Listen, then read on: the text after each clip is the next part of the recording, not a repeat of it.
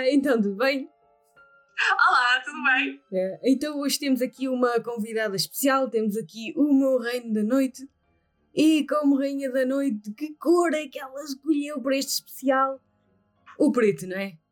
Qual seria a melhor cor que tu havias escolher, não é? E então pronto. Então a rainha escolheu, está decidido. E então qual foi o, o livro que, que tu escolheste para nós uh, uh, lermos e revermos aqui? Portanto, eu, uh, como o meu reino da noite, não é? para esta cor escolhi o The Seven Deaths of Evelyn Hardcastle, do autor Stuart Turton. Um, que, pronto, não é? Como te, já te mostrei, não é? Mas as pessoas não vão ver, eu tenho um livro aqui à minha frente. Um, e, e basicamente, uh, esta leitura foi uma das minhas melhores leituras de 2020. Está tipo lá no topo. Uh, foi uma, uma evangelização da minha querida Anatomia do Livro, uh, que também é um podcast. E e opa, eh, é assim, ela depois, entretanto, recomendou-me mais livros e até agora aquela mulher não, não falha. Ela, ela não qualquer recomendação que me faz é, ó, está lá, está lá, não, não desilude. É, sabes que ela, quando recomenda livros, ela não para. É assim uma coisa fantástica. Também sim. Mas é verdade, mas verdade seja dita, tudo aquilo que eu li, tipo, ah, tenho esta recomendação da Ana, tudo que li dela, opa, espetacular, mesmo, mesmo brutal. E, e este não foi, não foi diferente este foi uma recomendação dela. Uh, eu até fui, lá está, como, como te disse, uh, ver quando é que foi o, o, o, livro, quando é que o livro foi lançado, foi lançado em 2018. Uh, ah, eu acho que ela leu em 2019, se não estou em erro, a uhum. E pronto, eu, uh, entretanto, adicionei à minha lista e li em 2020 porque não é tipo livrólico com listas de livros, esquece recomendações. É, eu tipo, sei. Aluno, tipo, e depois encontras não é, esta comunidade e assim, tipo, pessoas como a Ana, ou, ou outras muitas mais, tipo a, a, a outra Mafalda, é. youtubers, bookstagrammers, é, podcast e tudo. Esqueças, a, a, a, lista de livros é, é interminável. Eu sei, eu sei. é só interminável. Eu sei. Portanto, ah, é verdade. Eh, tu, tu chegaste a ler o livro? Sim, cheguei a ler o livro. E diz lá que a definição isto é uma sobremesa para o cérebro. Este livro, para mim, é, é essa a definição deste livro. Se tivesse que definir um livro numa frase, é, é isso. É sobremesa para o cérebro. Não sei o que é que tu achaste. É... Como é que eu te vou dizer isto? Isto é assim um bocadinho complicado porque gostou-me um bocado a ler o livro. Gostou-te? Gostou-me, porque a coisa é que o... a maneira como ele escreve Uhum. Uh, epá, eu não, não me cativei assim lá muito. Uh, e então, quando estava a ler o e-book, estava a ler no, no Kindle, uh, e então li até, a, até ao capítulo 5. E já foi aquilo muito a custo, assim, tipo um capítulo por dia. Eu pensei, é pá, sério. Porque, hum, não sei, acho que é a maneira de escrita dele é assim okay. muito. É, eu achei que era assim uma espécie de uh, tentativa de pôr o gótico no moderno. Eu, eu. Agora, pronto, okay. cada um tem a sua, cada um tem a sua perspectiva e é na boa. É assim, eu reconheço que o livro é, é bom, a qualidade mas, mas é boa. Gótico, mas gótico em termos de atmosfera ou em termos de, de, de, de, cadência de escrita, talvez? Eu acho que nas duas. Nas duas, eu acho que ele tentou fazer uh, isso, né, de, a questão do gótico moderno. Uh, na atmosfera, eu acho que está muito bem conseguida. Uh, mas em termos de escrita, não achei muita graça aquilo. Mas foi só isso. Depois eu peguei e fui ouvir o audiobook. Certo. E depois o audiobook, o audiobook tem uma interpretação fantástica. O ator ele faz as, as vozes e faz as vozes da, eu ouvi, da, da Eu ouvi também uh, bocados do audiobook. Porque este, eu fiquei completamente obcecada por este livro. Eu tive, oh.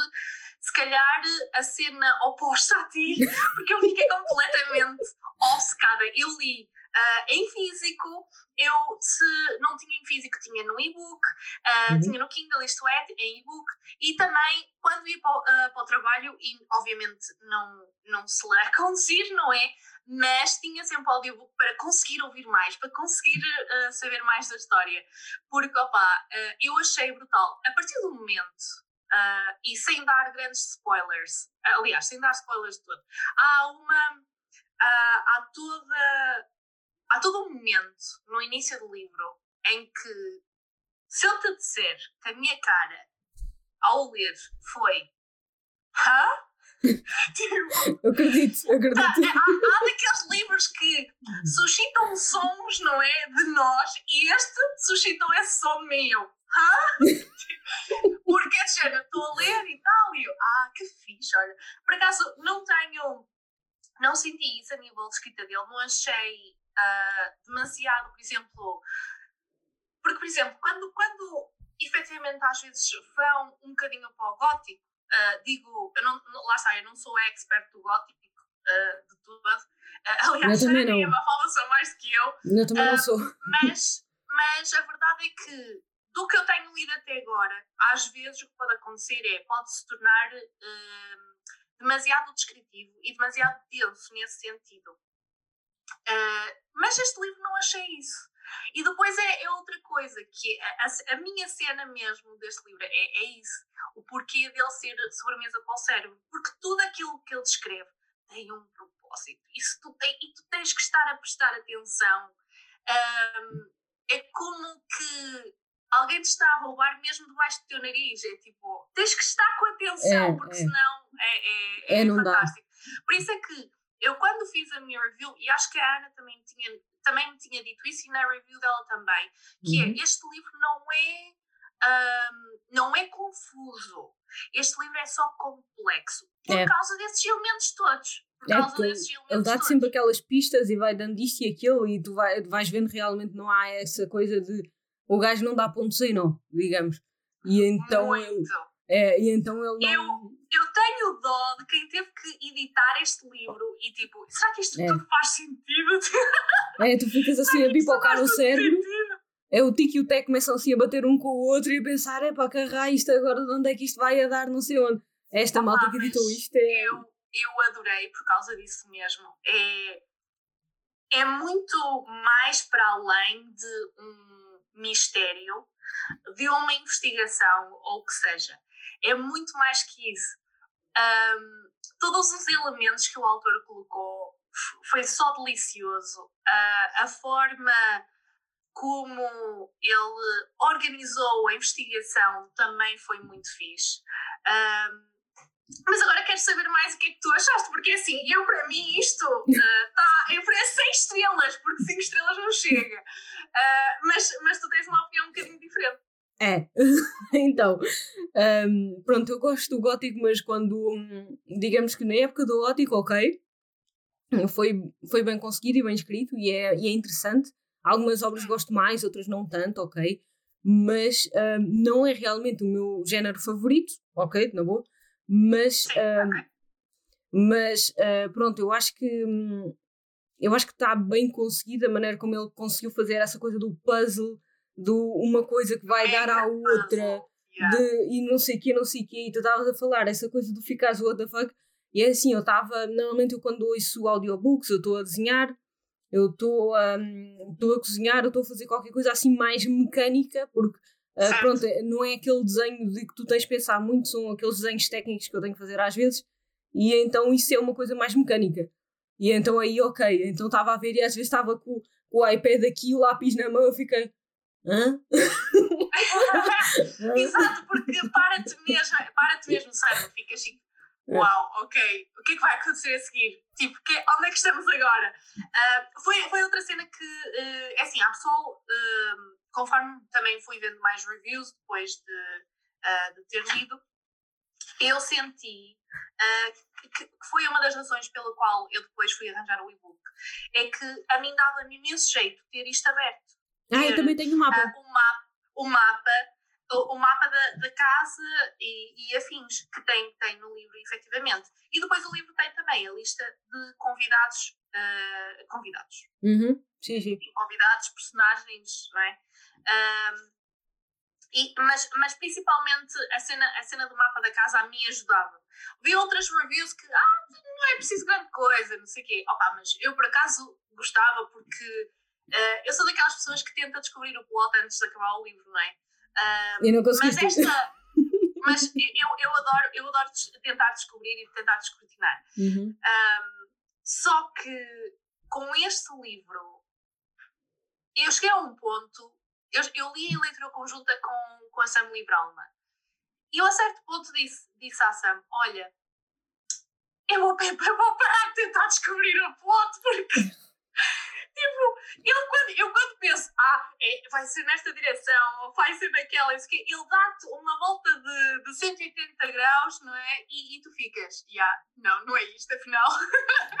Pois é, lá está essa. Hum, ou seja, como se fosse uma espécie, não é labirinto, mas é como se fosse um, um puzzle que, que ele começa-se a desmembrar ele próprio, começa a fazer assim uma espécie de Frankenstein, não sei o quê, e então começas a, começa a desmembrar-se e ir para outros cantos. E então ficas assim um bocado, e é realmente, se não tiveres essa atenção, uh, vai, ser, vai ser complicado. Por isso, por isso é que eu, quando recomendo, e quando recomendei este livro a várias pessoas, e mesmo na minha review, eu disse: este, tenham só em atenção que este livro não é confuso, é só complexo, não é daqueles livros em que a gente vai ler. Uh, estamos a precisar de ler algo leve, não é? Tipo, sei lá, um romancinho ou qualquer coisa assim. Este livro não é para essas alturas. Ai, então não tenho grande cabeça, quero ler algo para desanuviar. Não, este livro não é para essas alturas.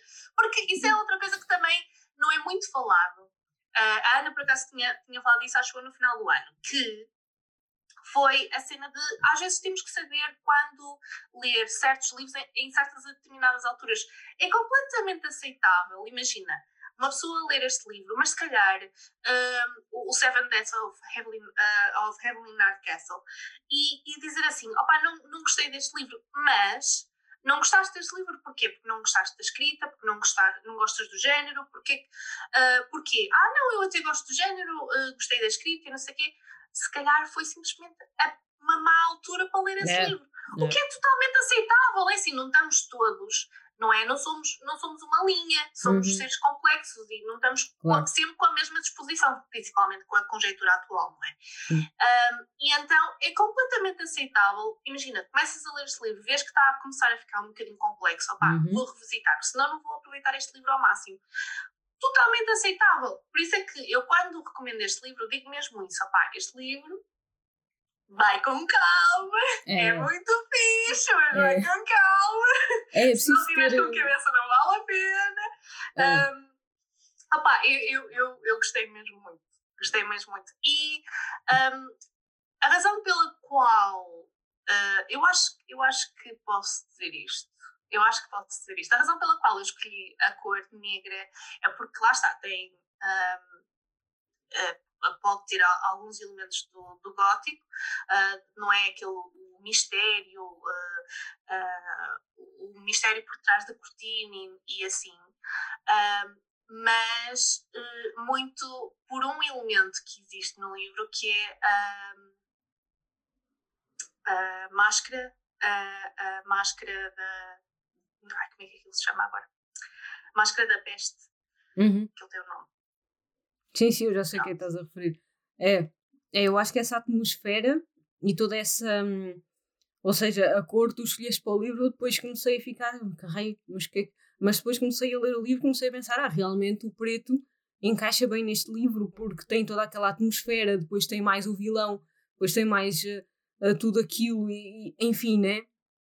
Passa e assenta muito bem uh, na cor preto, e é assim uma Acho que a atmosfera gótica realmente é, é muito interessante um, para a cor preto, porque pronto, ok, também tens, também tens vermelho, né? Ok, mas eu acho que preto realmente é aquela coisa do ausência da cor, de, de que dá toda aquela atmosfera, sei lá, tipo Drácula ou tipo, uh, sei lá, aquelas coisas mais de terror ou Frankenstein ou algo assim, a ausência do sentimento, aquela ausência de personificação da pessoa, porque às vezes a pessoa fica assim a personagem no meio daquilo já fica assim um bocado ausente, já fica assim um bocado estranha e todo, toda essa estranheza ou todo esse esses problemas né, da, da, da personagem com o plot e tudo isso dá-te aquela ausência. E então aquela ausência é o quê? É o preto.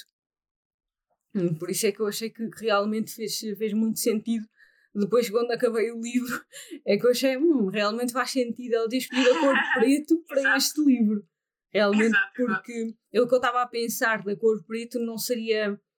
em termos, sei lá, de, de racial ou qualquer coisa, porque hum, não, não concordo muito a, a, associar o preto a, a questões raciais, uh, concordo mais no tipo de coisas, mas o preto é, hum, concordo mais por essa atmosfera gótica, essa atmosfera de, da ausência do sentimento para criar um outro ambiente completamente diferente. E é isso que eu, que eu acho interessante na cor. Uhum. Hum. Também uh, houve a coisa neste livro que foi a, um, foi a hype. foi toda aquela hype à volta do livro. E assim, eu já tinha o livro para ler há muito tempo, porque um, eu acho que foi o ano passado que, hum, que a Ana estava a ler com, a, com o grupo das casas e eu estava a pensar: é pá, não vou ler agora que isto está numa hype. E é assim, o problema é quando os, quando os livros estão na hype. Ah, sim, ok, estou a perceber. Uhum, estou a perceber. Uh, foi basicamente uh, o que aconteceu. Isto é um bocadinho tangente, não é? Mas uhum. foi basicamente o que aconteceu comigo e com um, a Cotar, porque uh, a Court of Thorns and Roses uhum. e da Sarah Maas, porque ofereceram o primeiro livro que foi A Love, Peace and Right. E ela ofereceu-me o primeiro livro porque é uma das sagas favoritas dela e, e, disse: Tu tens que ler isto, vais adorar e não sei o que mais. E uh, conforme ela me oferece, não sei, não sei se tinha sido um livro, não sei o que é que aconteceu, mas houve assim um influx de, de, de, de hype Uh, à minha volta de pessoal que seguia e não sei o quê, uh, sobre a série e adiou-me adiou a leitura. Uh, é assim, depois acabei por, por adorar na mesma, atenção, uhum. mas lá está, porque não sei, talvez, talvez será por, uh, por criarmos expectativas, yeah. por, porque assim, é preciso, é preciso saber gerir a, da Phoenix Light, do, do canal do YouTube da Phoenix Light, ela fala muito nisso, de gerir expectativas relativamente aos livros. Porque às vezes, imagina, estamos tão uh, com as expectativas lá em cima, principalmente nesta comunidade, em que temos as expectativas tão lá em cima que uh, depois não sabemos gerir. Tipo, uh, começamos o livro e se calhar, lá está, como eu disse antes, não é uma altura, não é uma altura ideal para começar o livro, não é. Não é não é uma boa altura ou não é um, afinal não é um estilo que tu, que tu gostes uh, e depois não sabemos gerir isso muitas das vezes e depois acabamos por tipo uh, que eu vejo muitas vezes. É pessoal, ah, tal yeah, foi mais ou menos, foi uma leitura mais ou menos. E depois têm receio de dizer que não gostaram. Uh, acabam por não ser honestas nas suas reviews o que é um bocadinho triste, convenhamos. É, não, é um não, somos, não, somos todos, não somos todos do mesmo. Uhum. Uh, como eu disse, somos seres complexos e não vamos gostar todos do mesmo. Tal como há pessoal que não gosta de fantasia, há pessoal que não gosta de não ficção, há pessoal que não gosta uh, de, de, gótico, há pessoal que não gosta de. sei lá, tanta coisa, não gosta de romances. Uh, mas, mas isso é totalmente normal. O que é fixe nesta comunidade é haver conversa, é haver uh, debate e partilha de ideias. Uhum. Uh, não, não tem problema sermos honestos, eu acho. Sim, eu, eu, eu, eu, comecei, eu comecei a navegar muito mais para contas que são 100% honestas e, e fico triste pelo, pelo pessoal que, que vejo que acaba por não ser totalmente verdadeiro a dizer que opá, não gostei e estas foram as minhas razões.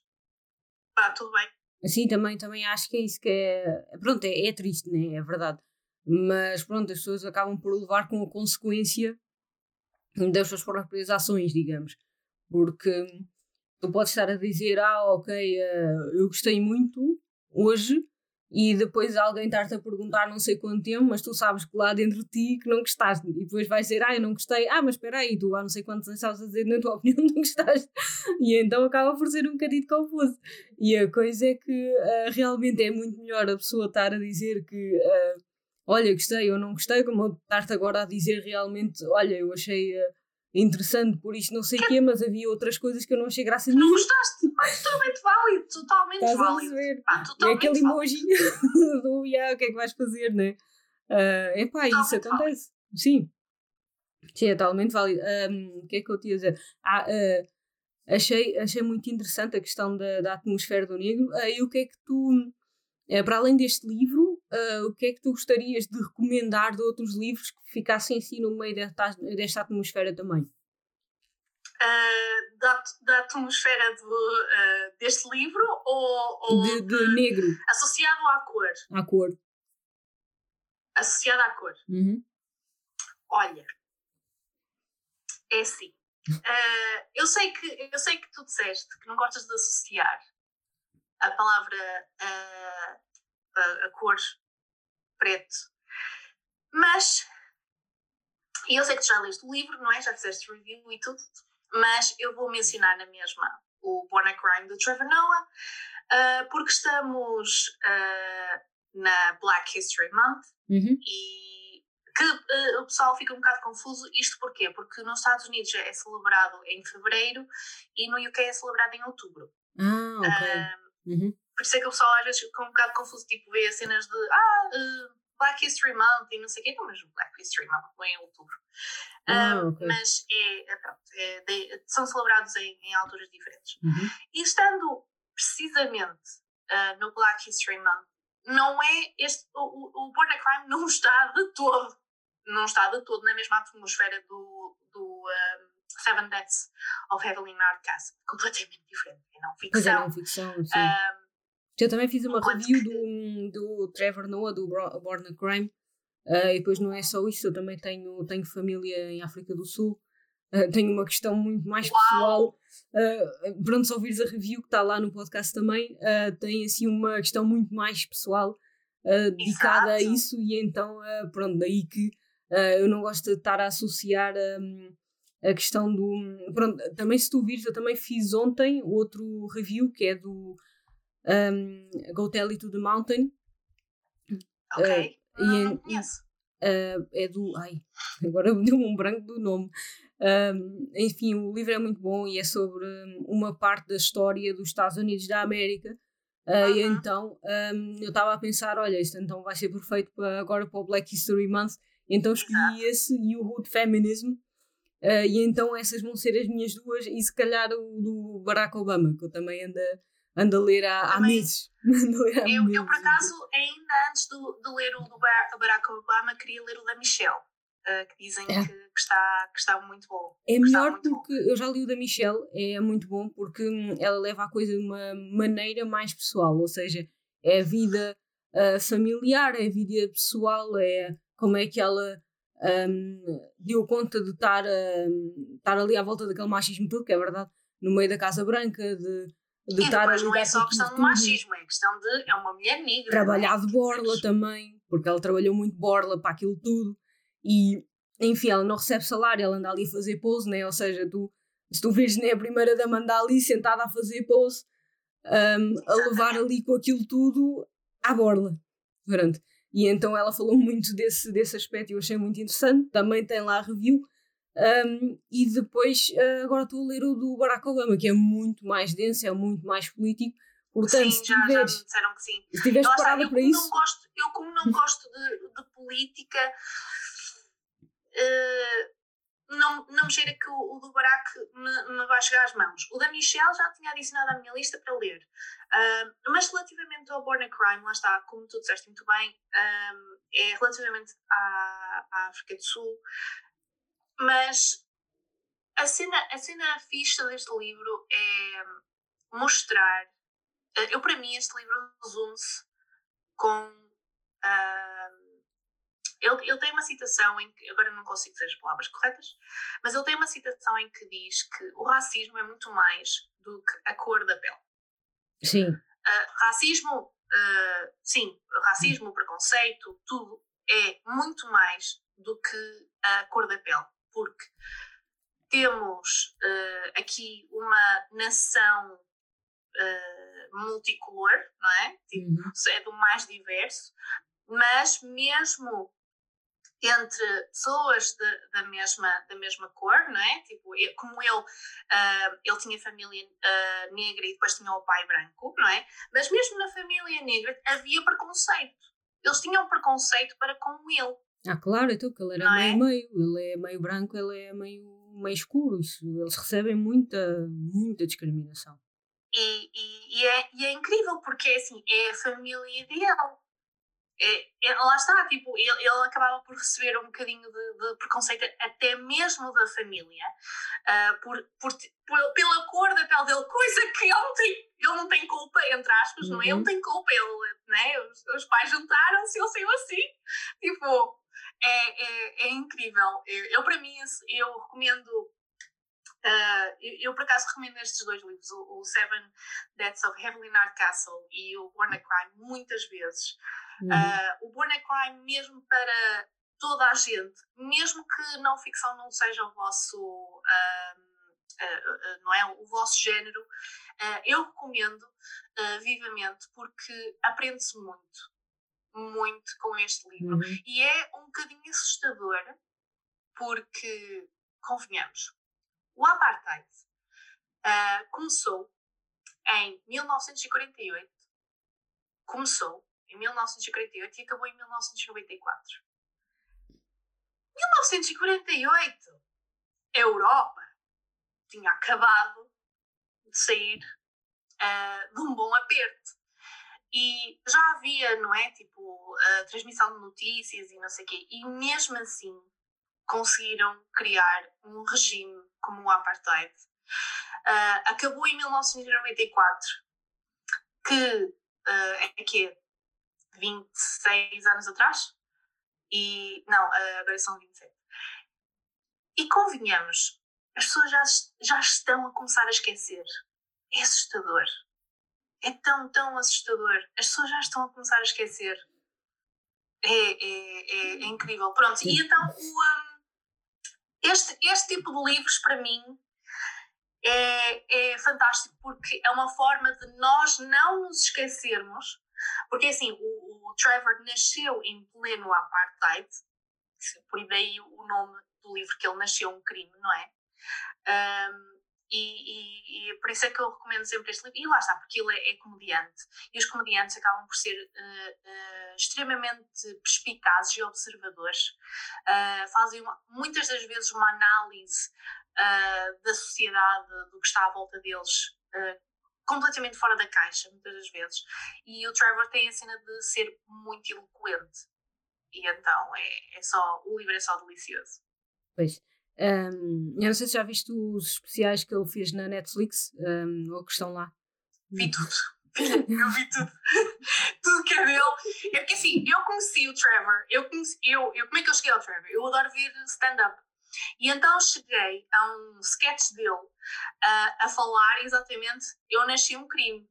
E uhum. a dizer tipo, ah, eu nasci durante o apartheid e não sei o quê, a minha mãe, uh, eu, não, eu não sei, eu não sei fazer. Uh, a mãe é. Tossa, eu, eu não consigo, eu não consigo. Porquê? Porque tossa é a linguagem uh, dos cliques. E, e, pronto, tossa tem um clique e eu não, óbvio, não sei, não sei fazer. Portanto, um, e o pai é suíço. Uhum. E, e, então ele diz: Ah, eh, a minha mãe, tipo, uh, era uma rebelde, eu quero um homem branco, eu quero um homem branco. E, e ele depois dizer: Ah, mas sabem como os suíços gostam de chocolate e tal. Tipo, pronto, ele, ele aí venceu-me logo. E, e depois vi todos os especiais dele, vi todas as, as cenas que ele fazia e é só. O, o sentido do humor dele é só fantástico, a forma como. Lá está, a, a eloquência dele, a, a, as observações da sociedade e depois lá está. É, África do Sul, ao contrário de ti, eu não tenho lá família, eu, eu tenho família. Que, que, veio de Angola e veio de Moçambique, mas não de, de África do Sul. E, e então é, é todo um mundo que eu assim, uau, não fazia ideia. Tipo, é uma janela para a sociedade de lá, uhum. uma pequena janela, e, e, achei super interessante. Então, opá, na altura vi, vi todos os especiais dele, vi, vi tudo. Pois. É, claro, eu acredito. Um, o problema, problema, digamos, é que uh, o meu avô morreu por esse crime. Entendes? Uh, daí que é complicado a pessoa estar a falar Como disso. assim? Como eu, assim esse crime? O crime de ter filhos com uma mulher negra. Pois. Uh, ou seja, tal como o pai dele, né? Uhum. Ou seja, uh, os meus, digamos, pronto, todo, tios e toda essa família também nasceram um crime.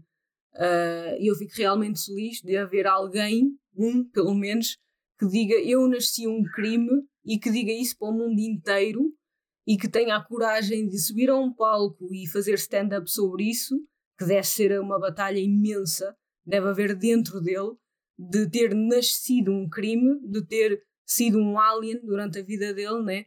Uh, e que pelo menos que haja alguém a que tenha realmente uh, dito isso para o mundo inteiro. Porque a coisa é que tu dizeres, ah, realmente o apartheid existiu, há de não sei o quê, e pronto, e não há ninguém que testemunhe. Como por exemplo, tu tens aqui, eu vivo no país onde os crimes passam, onde os crimes passam, onde todo, todo o crime gigantesco que aconteceu aqui na Polónia. Não, agora não, não se pode dizer nada, não se pode dizer nada aos meninos, não se pode criticar, não se pode fazer uma, uma piada, não se pode dizer nada, não se pode uh, publicar um livro sobre uh, não sei não sei que não sei que mais, não se pode criticar um regime ou qualquer coisa, porque ah, mas isso já aconteceu há muito tempo. Uh, sim, aconteceu há muito tempo, mas não deve ser esquecido. Exatamente. Porque a exatamente. vossa mentalidade ainda está ali. Vai, vai, vai mesmo aquilo que eu estava a dizer de as é. pessoas estão-se a começar a esquecer. As pessoas estão E por isso é que o, li o, o livro do, do, Trevor é tão importante para isso mesmo. Um, fico. Olha, é assim, só, só sublinha, como assim, uh, não é? Sublinha uh, aquilo que o Trevor diz, uhum. aquilo que tu me estás a contar do teu avô, que foi muito difícil para a família, não é? Porque ele, ele teve que estar escondido durante anos. A infância dele foi passada escondido né? E se ele saísse à rua com a mãe, a mãe tinha que fazer que era criada dele é. para é. conseguir salvá-lo, não é? Para conseguir uh, salvá-lo a ele e salvar a ela, porque com certeza também iria sofrer também. consequências uhum. uh, uh, disso. E, é, é, mas uma questão.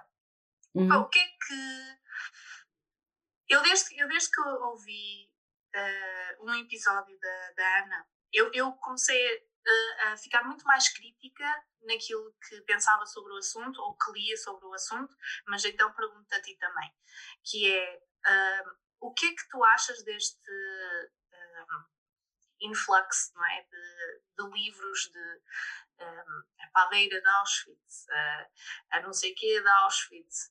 Ui!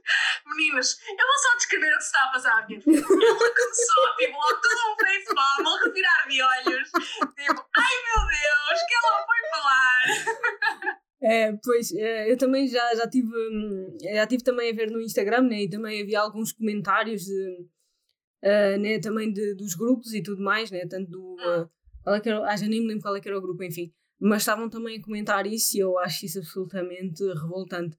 É assim, além disso, eu acho interessante quando acham coisas de não ficção. Ok, fantástico. Ainda estou a ler agora um, as, as Mulheres Sem, uh, sem Culpa, qual é que era? Um, uh, Unwomanly Face of War. Um, Também é uhum. muito interessante. Um, eu, pronto, coisas não ficção, eu gosto muito de ler também. Estou a ler também as Benevolentes, vou ler com muita calma, porque aquilo é muito denso. E As Benevolentes é não ficção, mas é uma não ficção bastante realista e é uma coisa que tu vês os, os horrores da guerra e as coisas que se estão a passar e aquilo está ali e está de uma maneira realística e não romanceada. E não de uma maneira de gozo e não de uma maneira como estava a dizer também, davam a dizer também das pessoas que leram aquele do José Rodrigues dos Santos do que uh, ah, ok, vamos romancear isso e ah, pelo menos a gente não estamos mortos, pelo menos, quer dizer, coisas assim um bocado uh, estapafúrdias uh, quando fazem esse tipo de romantização, eu não acho interessante em nada. em nada que façam eu esse tipo de romantização. Que, uh, relativamente a esse assunto, uh, é muito, como, como nós já dissemos aqui, é importante não esquecer. Mas também é muito importante não romantizarmos uma coisa que aconteceu e foi muito grave, tal como também é importante não romantizar, sei lá, relações abusivas, saúde mental. Tipo, uhum. Tipo, Sim, sim, é importante sim. Não, não romantizar uh, esse aspecto.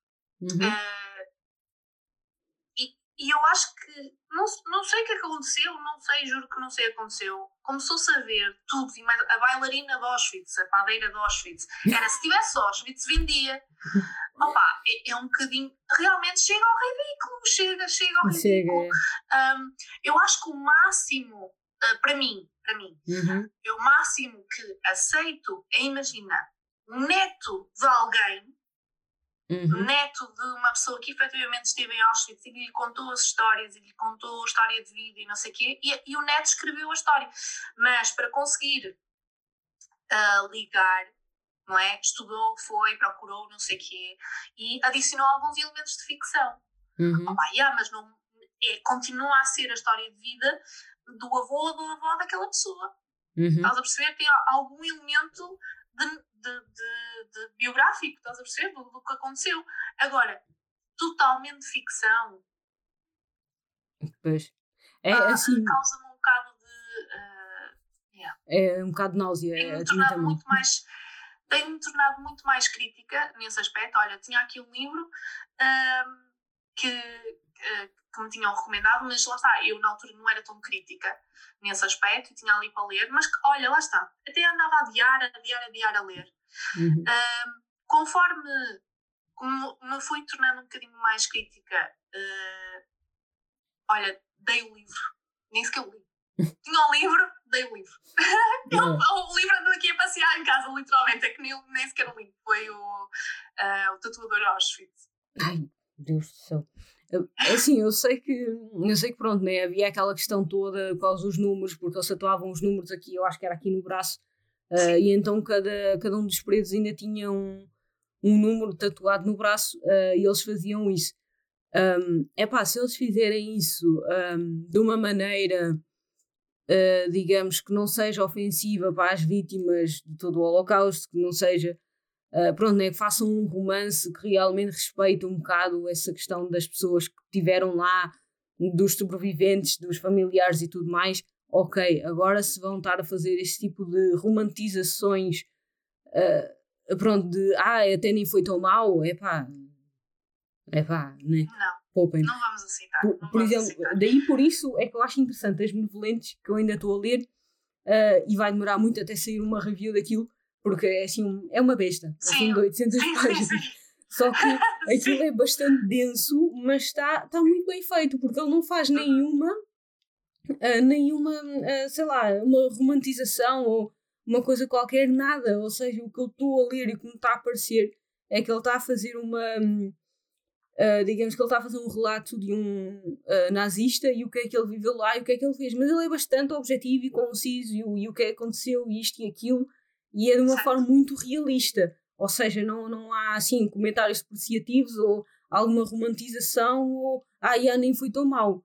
Não, pronto, ele é bastante objetivo e isso é interessante. É pesado, é muito pesado a uhum. leitura, uhum. mas é interessante a maneira como ele está a descrever aquilo. Se bem que ele não é, ele é um francês, quem escreveu uh, o Jonathan Littell é um francês que vive nos Estados Unidos. Ou seja, ele fez muita pesquisa até fazer aquilo tudo Certo. E não foi a estar a ridicularizar ninguém. É Exato. É isso que eu acho muito interessante. Foi a então, constatar, constatar factos. É, e eu achei isso muito interessante, e então isso é que eu vou continuar a ler. Agora, tudo o que seja os mágicos, os tatuadores e as cozinheiras e as enfermeiras e o rei com Esparta, não. não. Olha, e dito, e dito isto, há efetivamente um livro em que é. Uh, porque é, não é, a moda é qualquer coisa de Auschwitz, não é? Mas há um livro que eu tenho para ler mas ainda não tive. Uh, eu adicionei. Quando é que eu adicionei o livro? Já estava grávida. que loucura! Eu quando disser o livro, tu achas, sim, tu és maluca. Eu adicionei o livro para ler, ainda estava grávida. Tive o meu filho. E tenho estado ano para ano para tentar ler o livro, que eu acho que não sei se vou ser capaz. Não sei se vou ser capaz. Acho que o meu coração também não vai aguentar. Chama-se Os Bebés de Auschwitz. Hum. E é tudo relatos reais de bebês, agora não é de pessoas que efetivamente nasceram em Auschwitz, uhum. porque as mães estavam grávidas quando foram para o campo ou ficaram grávidas no campo, uh, num campo de concentração. E uh, houve até entrevistas foi o que me, me fez adicionar uh, o livro, porque houve tipo, um, uma, uma pequena história, não é? Tipo, uh, tipo notícia, entre aspas, uh, do lançamento do livro e havia, mostrava várias dessas pessoas que relataram as, suas, as histórias das suas mães e da sua família, não é? E, um, e, e impressionou-me imenso como é, como é que é possível. Uh, é, mais, mais e mais é, é, aquela, aquela coisa de. Desculpa, não estou a ser de todo eloquente nesta cena, mas esse, esse livro é, é, acho que vai ser a minha desgraça, porque um, o ser humano é capaz de atos tão cruéis, mas o ser humano também, em contrapartida, e mesmo o corpo de uma mulher consegue, mesmo numa adversidade tal, que é um campo de concentração, consegue gerar vida, consegue dar à luz vida e, e, e, e, esses, e esses bebés sobreviveram. Tipo, é, para mim é é, pois é, era isso que eu estava a pensar, quando tu me estavas a realmente descrever o livro, era isso que eu estava a pensar, então, mas como é que eles nasceram no meio daquele caos todo? Como é que eles não nasceram? Não sei dizer mais porque ainda não li o livro, não é? Mas uh, esquece, uh, é deve assim, ser de.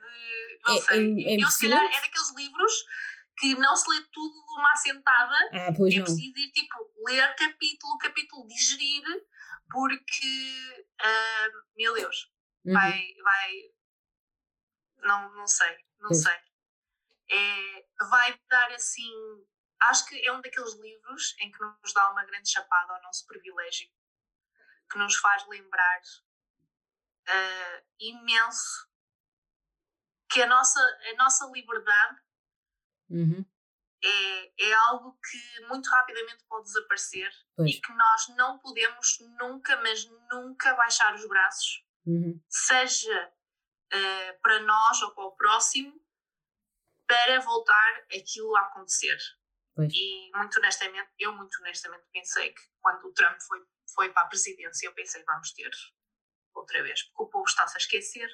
O povo está-se a esquecer do, do que já se passou, das falinhas mansas, das palavras que já foram ditas. Um, mas olha, pois, também foi uma... não aconteceu na presidência dele, mas uhum. fez estragos. Isso também foi uma das coisas que eu também pensei, porque eu, eu tenho o podcast, é assim uma coisa muito recente, vocês já estão na comunidade há bastante tempo, já, já estão a hum. fazer book reviews e não sei o quê. É assim. Há quanto, sempre, tempo estás, estás com o podcast? Uh, desde abril do ano passado.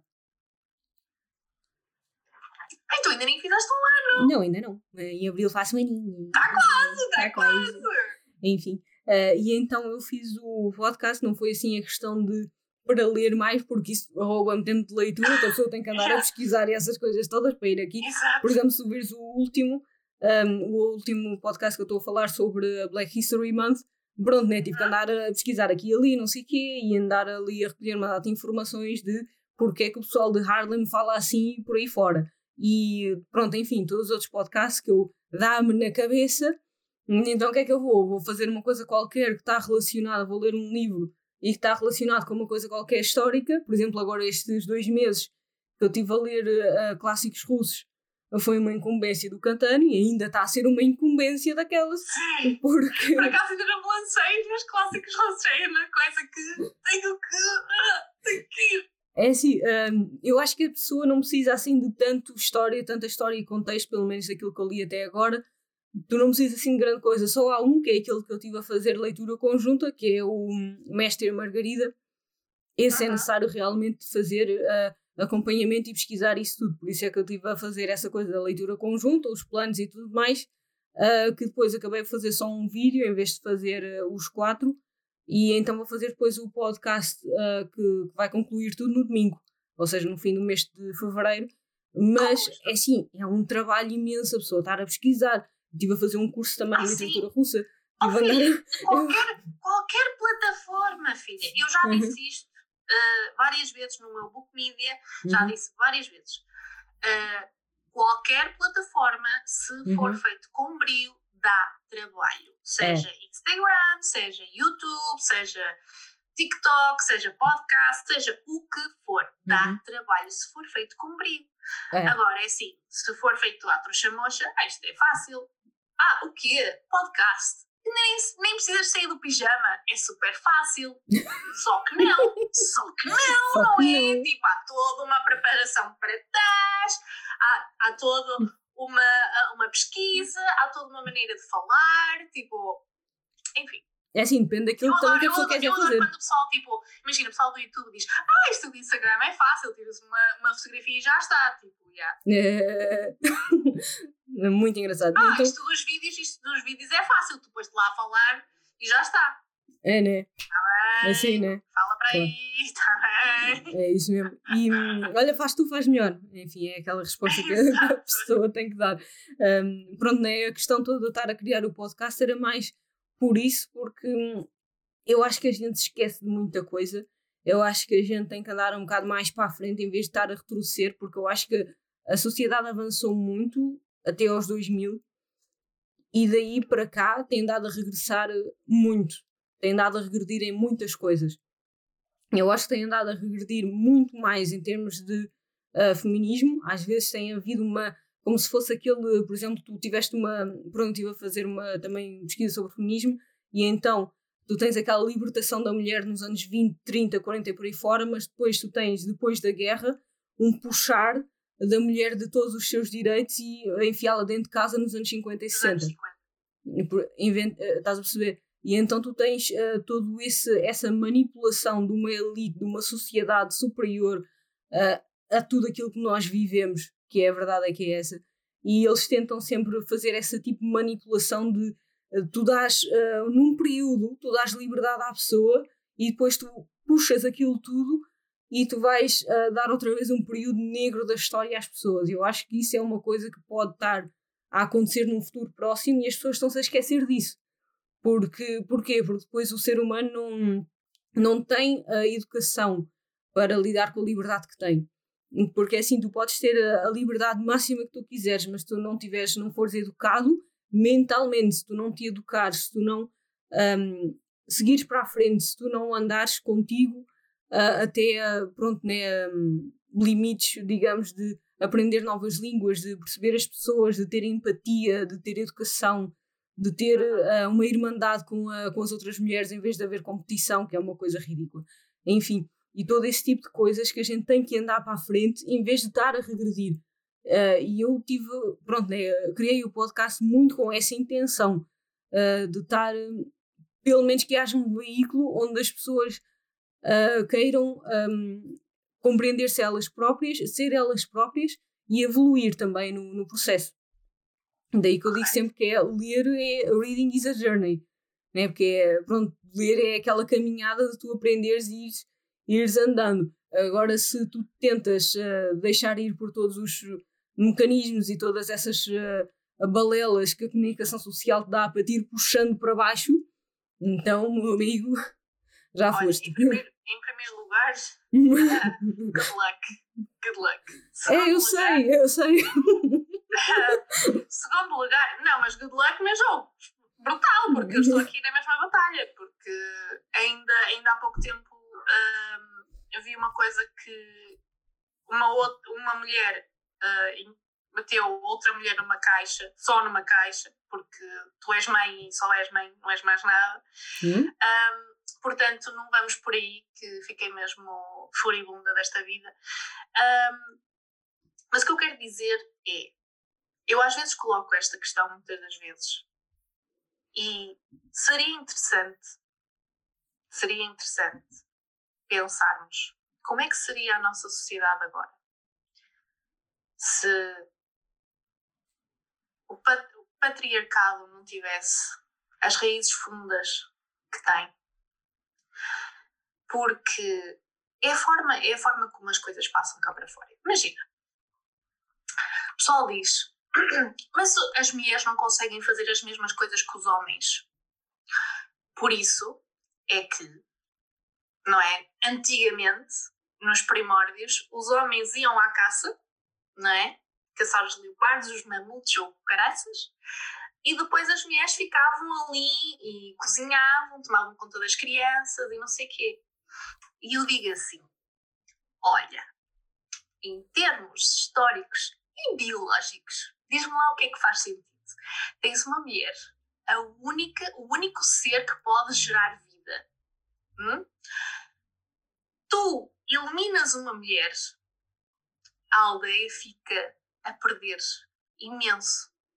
Perdes, um, uh, perdes uh, uh, uma mulher, uma cuidadora, perdes. Porque é, muitas das vezes as mulheres também eram, eram e são associadas por exemplo, ao conhecimento a nível de, de ervas, uh, a nível de medicina, por isso é que as bruxas foram todas queimadas, não é verdade? Uh, não só, obviamente, as mulheres, porque depois também tens os druidas e não sei o quê, mas pronto, vamos falar nesse aspecto um bocadinho ainda mais atrás, não é? Dos druidas e das bruxas. Uh, as mulheres sempre foram muito ligadas a isso e, a, e tinham um imenso conhecimento nesse aspecto, ou seja, a morte de uma mulher. Adeus. Agora assim, mandas um homem.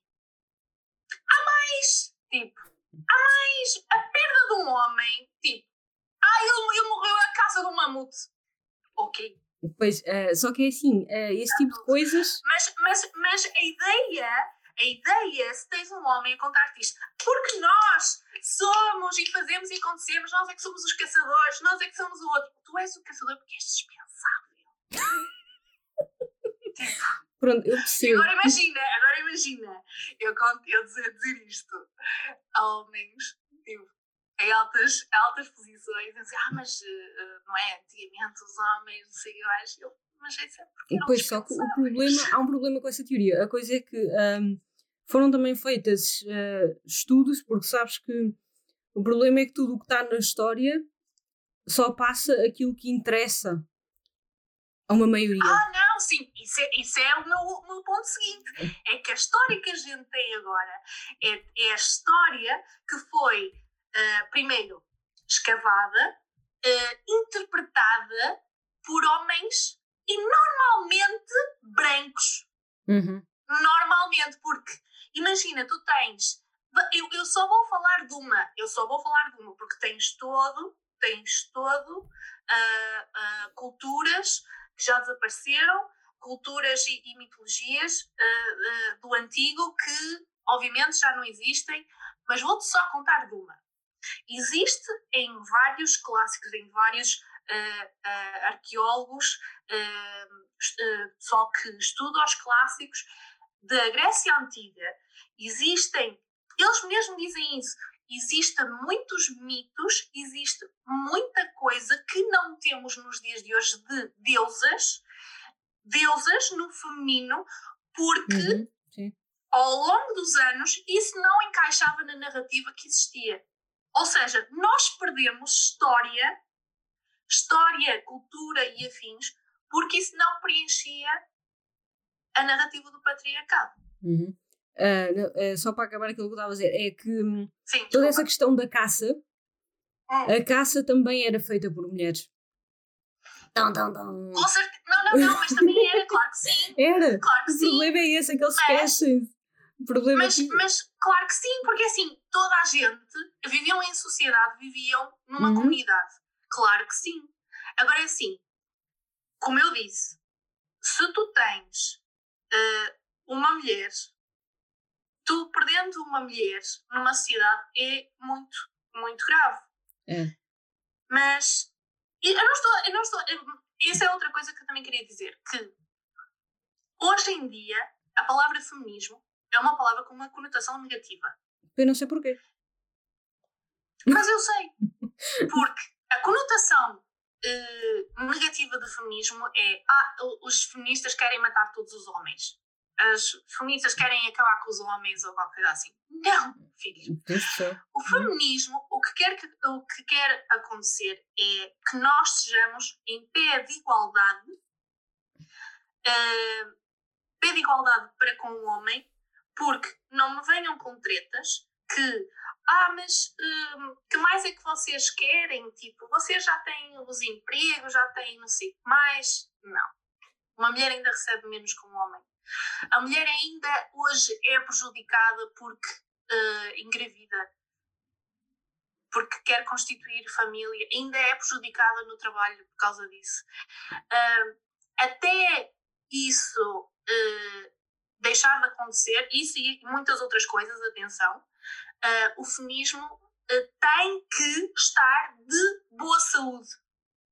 Tem que estar a acontecer e de boa saúde. Sim, é uma das coisas que eu também digo é que se, enquanto não houver esse tipo de desigualdade e enquanto estas coisas não existirem, eu vou continuar a falar delas, porque é necessário que a gente continue a falar de, de feminismo, de racismo, de desigualdade e de todas esse tipo de coisas, e às vezes desigualdade económica uh, e desigualdade às vezes de, de, etnias, que às vezes a gente também tem, também é outra coisa que eu também falei, isso uh, também é muito interessante e também na, na perspectiva de que nós uh, estamos no passo em que estamos a continuar, vamos atingir a igualdade em 2070. Isto, se não houvesse uh, realmente aquilo que eu te estava a dizer, que é o andar a puxar para baixo, de dar um bocadinho de liberdade e puxar para baixo, e ah, isso não é assim tão. Entendes? E então por isso é que existe tudo isso, e por isso é que a gente deve uh, tentar continuar a educar-se e a, pronto, né, a pensar um bocadinho mais para além daquilo de que, as coisas estão a acontecer.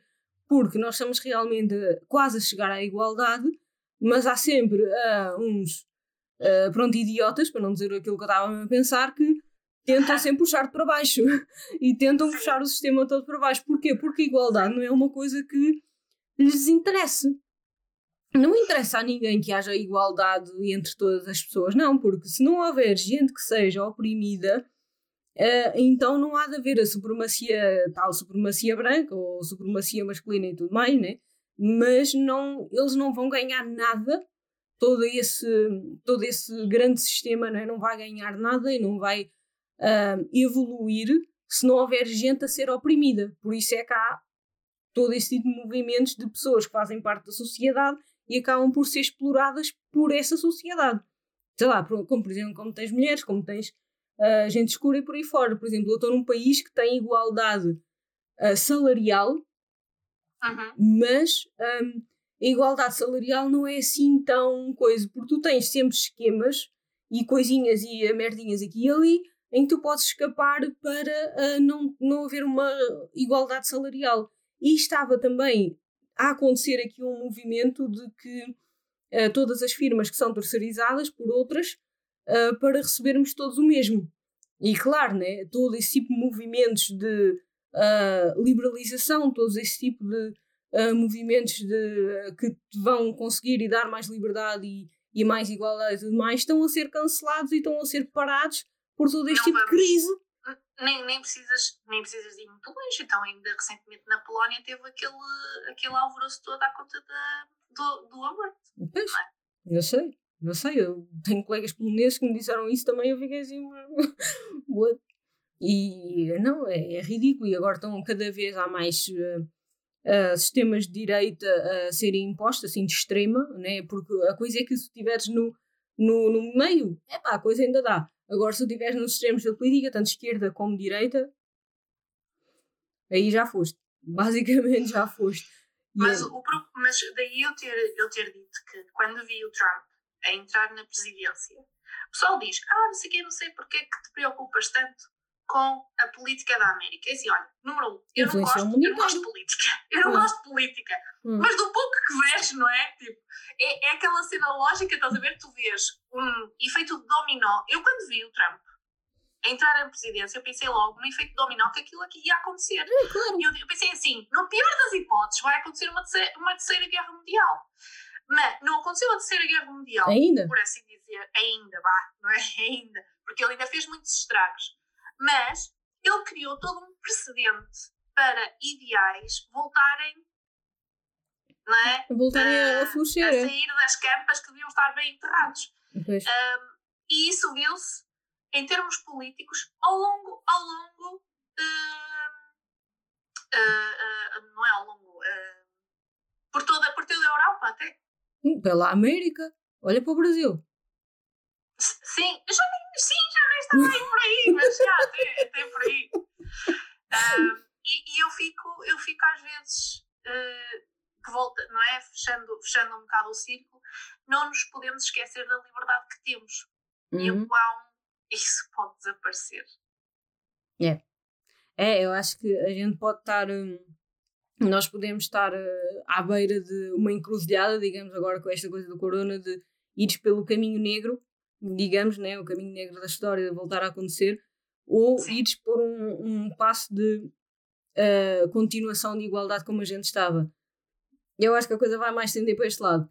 Uh, por aquilo está tá a andar, mas pronto, né, há sempre aquela esperança e eu acho que a gente deve motivar assim, né, como uh, pronto, digamos que nós como temos uh, uma plataforma online, quem tenha um canal no YouTube, quem tenha enfim um Instagram, quem tenha algo assim que, tenha um bocadinho mais de influência ou um bocadinho ou menos, enfim, né, mas que seja que seja também um porta-voz toda essa igualdade. Entendes? Em vez de ficar quieto e dizer, ah, não, há coisa. Uh, em vez de estar a ignorar todo este tipo de coisas que estão uh, a acontecer e que vão acontecer, em vez de estar a ignorar e a dizer, ah, é, um, o melhor é realmente falar um bocadito, nem que seja volta e meia, uh, para que haja também uma continuação, para que as pessoas andem mais para a frente. Acho que, acho que isso realmente seria muito importante. Eu, eu por acaso, tocaste no ponto do, do corona, do Covid, e agora com, com a vacina pessoal que, que, não, que, não, que não entende, não é? Não sei, uh, má informação, uh, não procura de informação, existe imenso aquelas pessoas que dizem, ah não, eu não, não quero ser vacinado. Isso, coisas, esse, essa vacina é veneno, é isto, é aquilo outro. E, e eu assim, mas o, o tu seres vacinado é pelo bem da comunidade. Ah, sim, mas no meu corpo ninguém controla. é, pois, isso não vai durar muito tempo. As minhas riram-se agora dessa uhum. tua é. frase. É. Mas pronto. Muito um, engraçado. Relativamente, relativamente a isso que tu falaste da, da plataforma, eu tenho outro ponto para. Uh, Vou-te fazer a questão. O que é que tu achas relativamente uh, a esta cultura, este movimento? Não é cultura, não, não vamos dizer cultura, vamos dizer movimento este movimento de cancelar. É pá, eu acho isso um bocado ridículo, porque é assim, hum, eu acho que a não deve estar, ainda por cima agora tem acontecido muito agora com isso do Big Brother no Brasil e essas coisas todas. Ah, não sei o que, é que se passa com o Big Brother no Brasil. É assim, eu não, tenho andado a ver, eu só volto estava, mais a, estava mais a falar também a nível de literário. A nível literário, literário.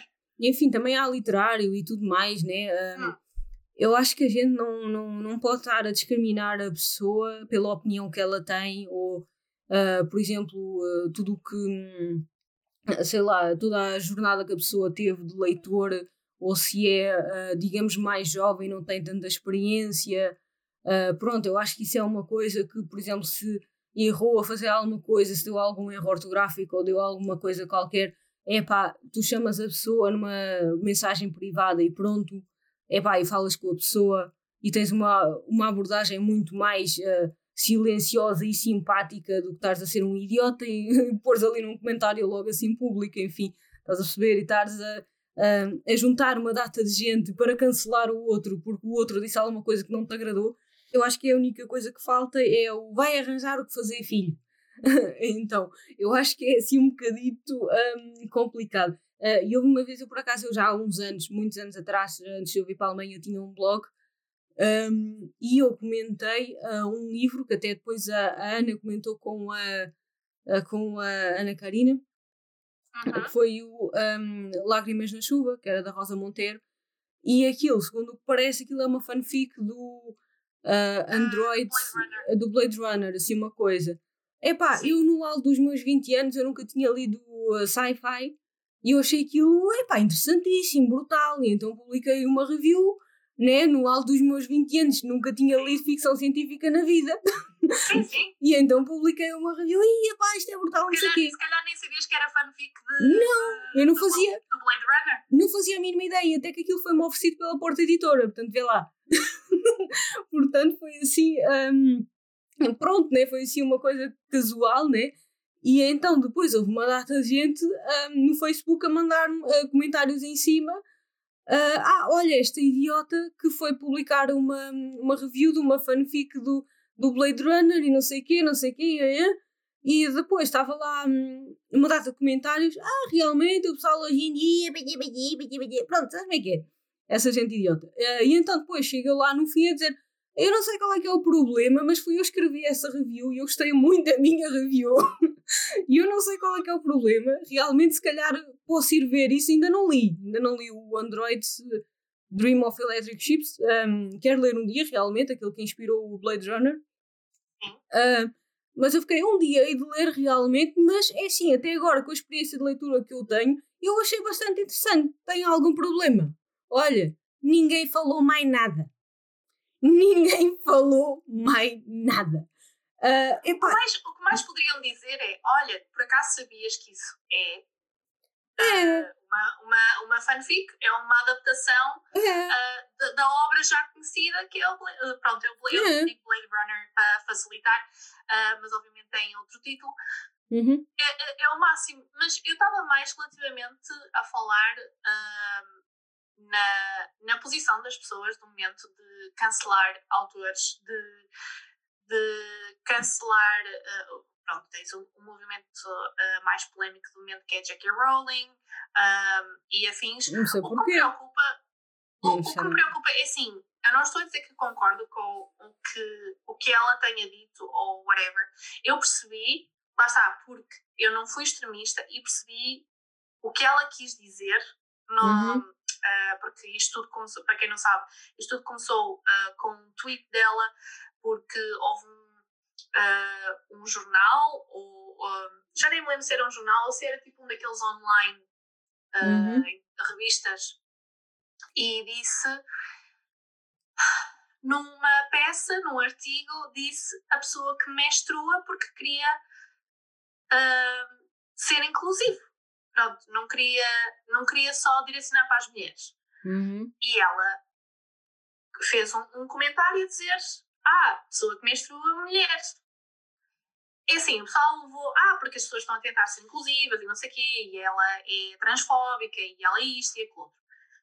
Mas eu tenho que ser honesta, eu percebo que queiram incluir e não sei o quê, se calhar agora vão-me cancelar a mim. Eu não, eu não gosto da expressão pessoa que menstrua. Eu acho é assim um bocadinho estranho, digamos. E depois também não vamos é, estar a pensar. Não é estranho, isso reduz-me. Eu sou uma pessoa que menstrua. A uma vaca, reduz-se a uma vaca. É assim, o problema é esse. É, é o problema, reduz-nos a eu vacas. Percebo, eu percebo é que queiram uh, incluir, mas se, querem, mas se querem incluir, então vão o, pelo lado científico. Agora, não, isso é ridículo. que menstrua, hum. Isso é tão redutor. É tão. Olha, não sei. Ah, isso é como aquelas Mas isto para dizer acham... o quê? Eu percebi o lado dela. Uh, se a abordagem dela foi a melhor, provavelmente não. Se depois foi tipo uma, uma bola de neve e a coisa começou a piorar, já, yeah, está tudo. Mas o que me preocupa é quando é que nós separamos o autor da obra? Porque depois, obviamente, era tudo a dizer cancelar Harry Potter. Hum. Quando várias gerações cresceram com Harry Potter uh, e agora está a chegar a um ponto em que as gerações que cresceram com Harry Potter estão a passar esse amor aos filhos. Claro. Não é?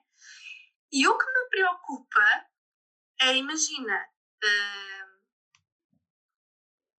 sei lá, uh, o meu filho não, porque ainda é muito novo, mas sei lá, os meus priminhos pequeninos, pré-adolescentes, que não sabem lá o que é que aconteceu com a J.K. Rowling ou Caraças, mas que veem o meu amor pelos livros e o meu amor pela história e vão começar a ler e vão tipo, uau, Harry Potter, que uhum. fixe! E vem tipo um troll qualquer mas tu és isto, tu és transfóbico, tu és homofóbico e não sei o que mais. Tipo, e a criança está só a ler.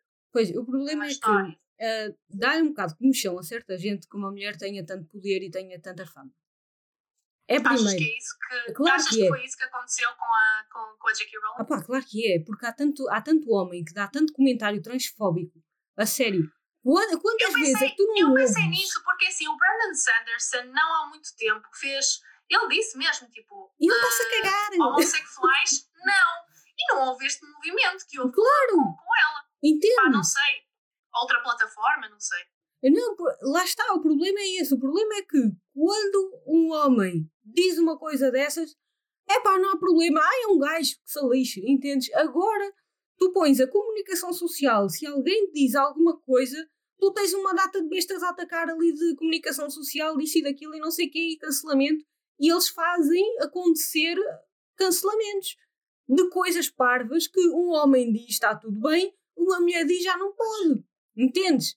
E há muita coisa. Eu acho que essa coisa da J.K. Rowling, já ela ter publicado-se ela própria como J.K. Rowling, já foi um machismo imenso. Porque ela não podia pôr o nome dela como Joanne. mulher, Joanne, numa hum, saga de fantasia épica. E foi por isso que é que ela foi tão conhecida, por ninguém saber quem ela é. Entendes? E, va- e pronto, já, já, isso já foi. Ou seja, de ela ser conhecida e ser famosa, não estava nos livros nem estava para acontecer.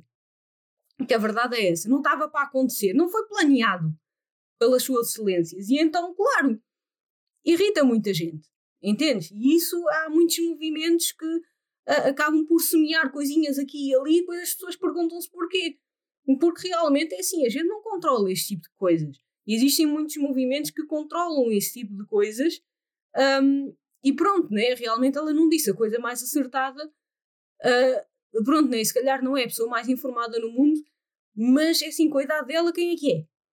Mas eh, a, minha, a minha cena é quando me vêm falar da J- que já aconteceu, de terem uma posição tão cancelar J.K. Rowling, ahm, de que eu, eu percebo, lá está, eu percebo ambos os lados, mas não devemos ir para extremismos.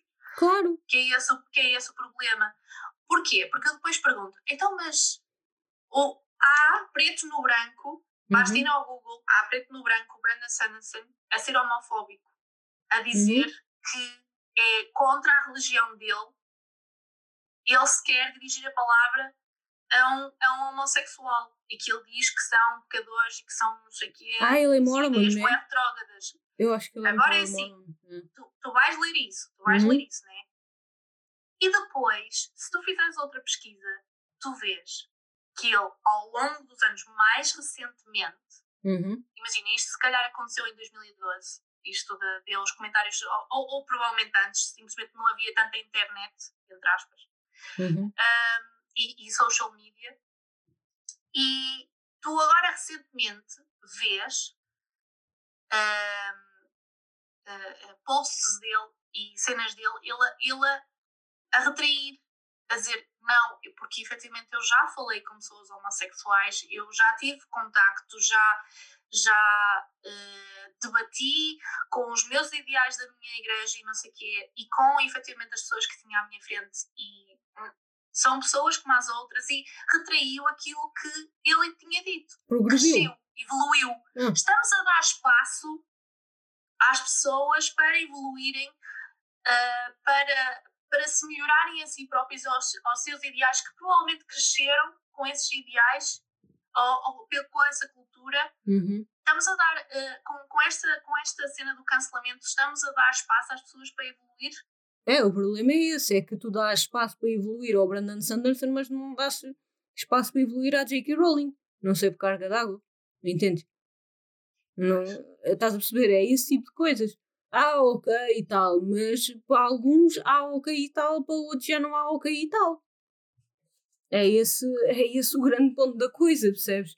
Daí que as coisas de cancelamento, sim, realmente há umas coisitas que realmente não, não faz sentido nenhum, mas há outras que tu. A única coisa que tu podes fazer é chamar a pessoa a atenção privadamente e dizer: é pá, olha, vê lá e tal, e não sei o quê. É pá, e dá espaço à pessoa para ela evoluir, meu. Entendes? E outra coisa que me assustou muito com, com isto da J.K. Rowling é. Eu tenho, eu tenho um dos meus medos. ah, é, eu tenho um grande medo da mob mentality, a mentalidade de grupo.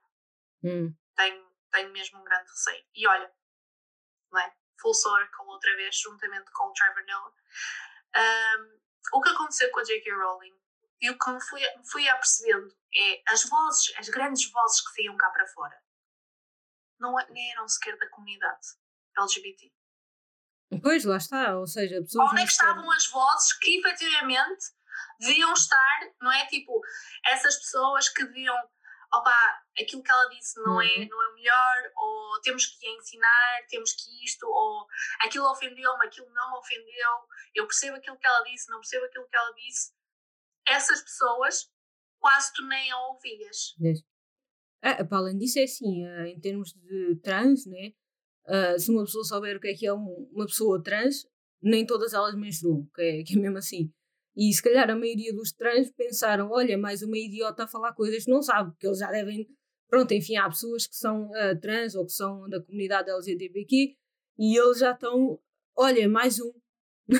É mais uma pessoa famosa que não sabe o que é que nós somos.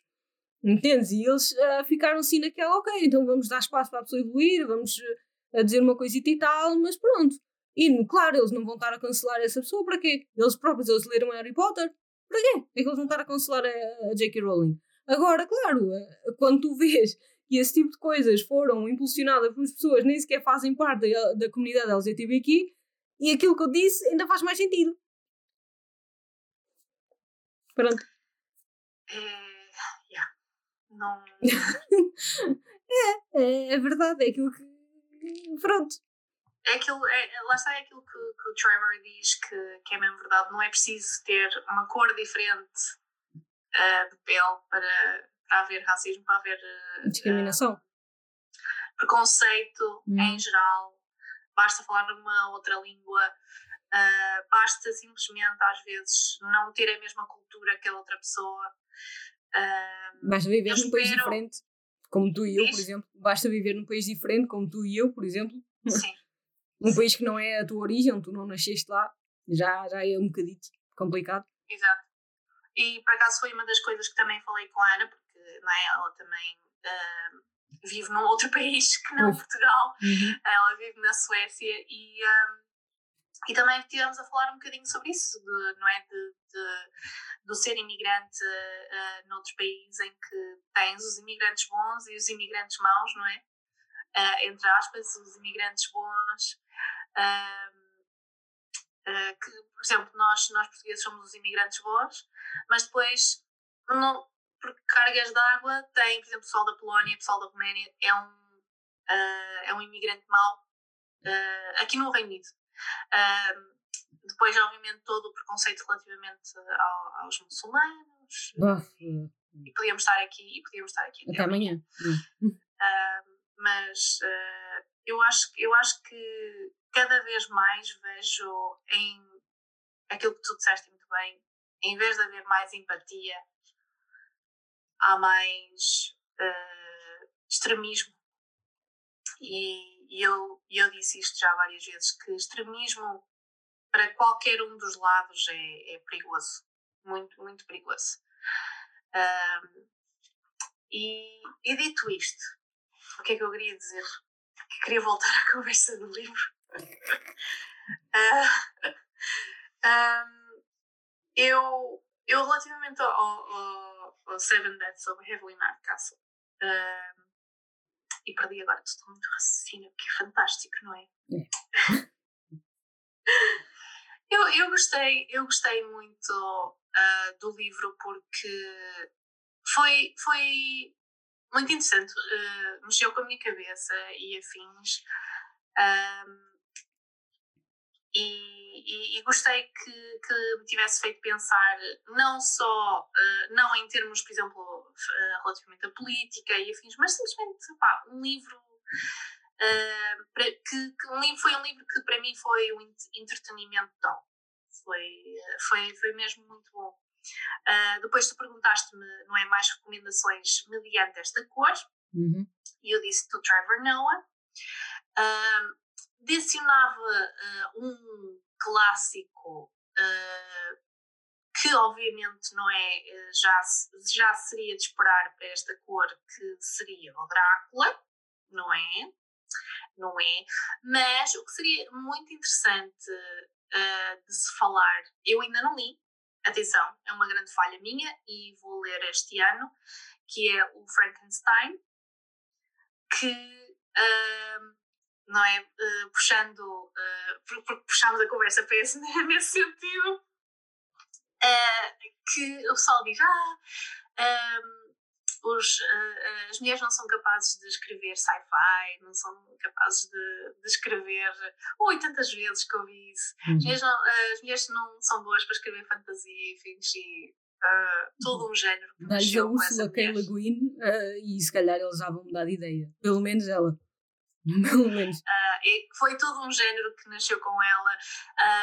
eu, eu falei disto, acho que foi com a outra Mafalda, que eu tive uma uh, uh, houve uma, uma exposição uh, na, isto, obviamente isto é em tempos de pré-Covid, isto ao tempo que já estou não foi, uma exposição na biblioteca de British Library e era uma exposição do gótico, Gothic and Gothic and Imaginary era assim uma cena um, The Horror Imaginary, era assim qualquer coisa Uhum. E eu, estou lá, né? Estou lá. Uhum. Era tão interessante, porque foi desde os primórdios, imagina, do folclore e afins, e dizia lá mesmo que todo um género nasceu com Frankenstein e um, porque assim se formos a ver tu tens o, o Drácula né uhum. o Drácula não foi necessariamente o primeiro livro sobre vampiros. Uh -uh. Porque eu acho que eu tenho em mim, eu tenho em mim, posso estar errado, mas tenho em mim que o Carmila foi primeiro. Não?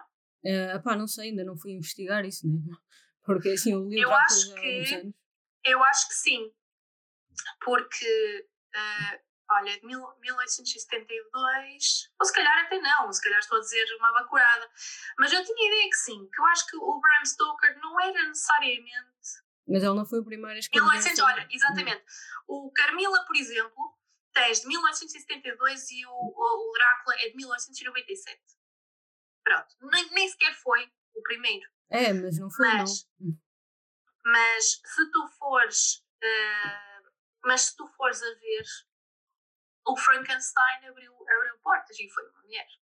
Sim, o Frankenstein abriu muita coisa, também porque foi escrito assim de uma maneira muito espontânea, como foi, porque eles escreveram assim, ela escreveu aquilo numa, sei lá, acho que foi férias com, com amigos que ela teve escritores e cada um Sim. foi dizendo uma coisa. Ah, existe, uma, existe, uma, existe um, uh, um, meme, um meme clássico à conta disso. porque já não sei, ela tinha efetivamente.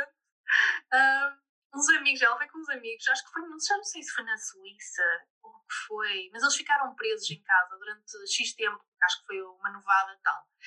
Uh, não me lembro, peço imensas desculpas, dizer bacuradas, mas uh, acho que a história, acho que a história era um bocado assim. E, e então, como eles ficaram presos na casa, né, uhum. ela escreveu o Frankenstein. Outro escritor escreveu outro livro que ficou famoso e não sei o quê. E depois houve dois escritores que não escreveram nada. Pois foi o marido dela, que é um idiota de um raio, e foi o. E qual é que foi? E não sei se foi o Lord Byron, ele também estava também Já lá. não sei. O Lord então Byron estava um lá clássico, também. Então havia um meme clássico que era aquela cena típica de. Lá está, de, de do homem uh, branco a rever história, que é de género. Ah, estas, estas duas mulheres eram amigas Ai, que palhaçada. Amigas. Ah, mas era Elas viviam juntas e não sei mas eram amigas. Não, mas. e, uh, e então eles disseram: Ah, então, uh, ela, a Mary Shelley escreveu o Frankenstein, que ele escreveu aquela obra e as pessoas não tiveram a fazer nada. Nada. Nada. Nada. Nada. Por acaso. Tipo, Rapaz, era esse, né? Foi, foi só espetacular. E depois, porque depois, o quê? Ah, debaixo desse meme havia pessoal homens, não é? A reclamar, não é nada, não sei o quê. Opa, foi brutal. Pode não ser uh, historicamente accurate, não é? Opa, mas diverti-me imenso, porque só, só pelos comentários aquilo já valeu a pena. É, e o que é engraçado é que a realidade foi que uma mulher escreveu, outra mulher andou enrolada com o marido da outra, que era, foi a irmã da, da Mary Shelley, para ali, pronto, né? E depois era o Lord Byron e mais dois tipos que não escreveram nada, dois homens. Eu não sei, é. eu não sei. É engraçado. Eu sabia que ela tinha estado lá, sabia que era mais escritores, mas já não, já não me lembrava dos nomes. É. Opa, achei enfim. brilhante, aquilo brilhante mesmo.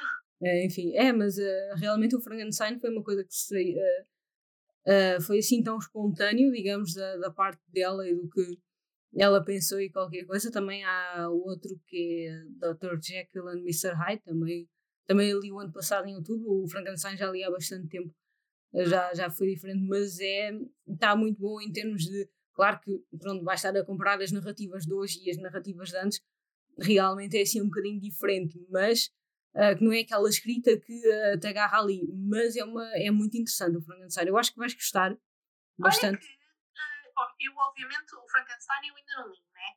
Uh, mas eu li o, o historiador até antes do Drácula. Ah, o historiador. Não sei se, não sei se já leste ou sabes o que é o historiador. Eu historiador, sei, eu, eu queria ler. Eu ela baseou-se. Qualquer dia. Ela, uh, o historiador, ela baseou-se. Olha, o historiador é muito bom para ouvir em audiobook, eu disse já. Não. Um, o, o, o, historiador, ela baseou-se muito no, uh, no, no, Drácula, não é? De, Bram Stoker. Porque ela adorava o livro, então é assim, o livro, uh, para mim, o historiador é bom em termos de, das viagens que, que as personagens fazem, é, é só delicioso. Um, e, e, a cultura que, que, ela, que ela descreve na altura. E eu, imagina, li o historiador, e tu lês o historiador e aquilo é denso. As é. descrições, opa, é. Jesus! Hum é muito. Eu gostei de ler, atenção, lá está pelas razões que eu disse, mas eu fui, eu fui ler o Drácula assim, cheia de medo, assim, quer ser, esta é baseíssima, Drácula. Drácula foi escrita em 1997. Jesus, eu vou sair daqui. Mas olha, não, foi completamente o oposto. Sim. Eu tinha tão preconceito com, e eu já disse isso várias vezes, tinha um bocadinho de preconceito relativamente ao clássico por causa disso, de oh, pá, vai sair uma cena boa densa, eu vou estar aqui, tipo, tipo Tolkien, estás a ver, tipo, uma página e meia para escrever uma, uma árvore e o caraças, e eu, não vou sair daqui. Mas olha, não, foi, uh, foi o completo oposto que prendeu-me completamente à narrativa, o Drácula, por exemplo. Uh, e foi assim super corrido. Uh, foi, foi o oposto, eu achei, eu achei o oposto. Portanto, uh, estou curiosa para, para não, ler o, o Drácula. O Drácula é muito interessante. outro estilo, não é? uhum. é? Uh, outro estilo. Uhum. Eu gostei muito do Drácula, já li, eh, foi, até foi no início, quando eu estava aqui na Alemanha, foi para aí aqui há oito anos então. Um, e foi bastante interessante o Drácula. Também estava a pensar, também estava assim. mas, mas não, mas foi bastante interessante. Eu fiquei, olha, realmente um, esse do historiador, eu li um bocadinho e eu fiquei, e se calhar vou deixar para outra altura. olha, mete calhar... audiobook, ajuda muito. Ah, ajuda pronto. muito a dizer, olha, tudo já avisar, ajuda muito. Pronto, então se calhar vou ver. Ou, ou a cozinhar, ou assim, mete o audiobook. O audiobook ah. ajuda muito. As ah, viagens, tenho-te a dizer, as viagens são lindíssimas que eles fazem. Hum. Eu estive, acho que quase, uh, só não tive num, só não tive num sítio que, que acho que ela descreveu, uh, que as personagens tiveram. De resto, acho que tive quase em todos os sítios e as descrições são. Está muito bom. Está uhum. mesmo muito bom. Um, é, é tão. Ela, obviamente, tem um elemento de ficção, mas as descrições que ela fez das viagens era como se eu estivesse lá outra vez. Uhum. Foi fantástico, foi, foi muito bom. Um, tem assim, aviso já, crias muitas expectativas, uh, tem um fim muito anticlimático. Foi é que a cena que me fez uh, não gostar tanto do livro. Foi o fim de estar-me tão anticlimático. Mas pronto, olha. Uhum. Uh, é, é uma viagem muito, muito boa esse livro. Uhum. relativamente ao Drácula, a história engraçada foi. eu disse à Ana, a Ana, a Ana do Anatomia do livro, ai, eu nunca li o Drácula. E é tipo, não acredito! Não, mas... Tu não liste o Drácula! Ai, desculpa, desculpa para a imitação. Mas... mas foi muito bom porque, uh, quer dizer, eu, eu leio imensa fantasia, eu, eu li eu li a saga, eu li metade, ah, estou a metade, da saga da Anne Rice dos vampiros, Vampire Chronicles. Eu li isso tudo e ela, como assim? Tu ainda não leste o Drácula? Mas lá está, tinha um bocadinho esse preconceito. Uh, estúpido.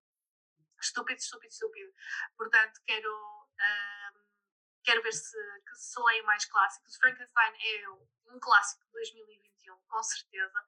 Uh, aliás, o, eu, eu quase que fui. Uh, tipo, seguraram a mão para ler o Drácula, porque eu li leitura conjunta para o uh, Lesta Treves, da outra Mafalda.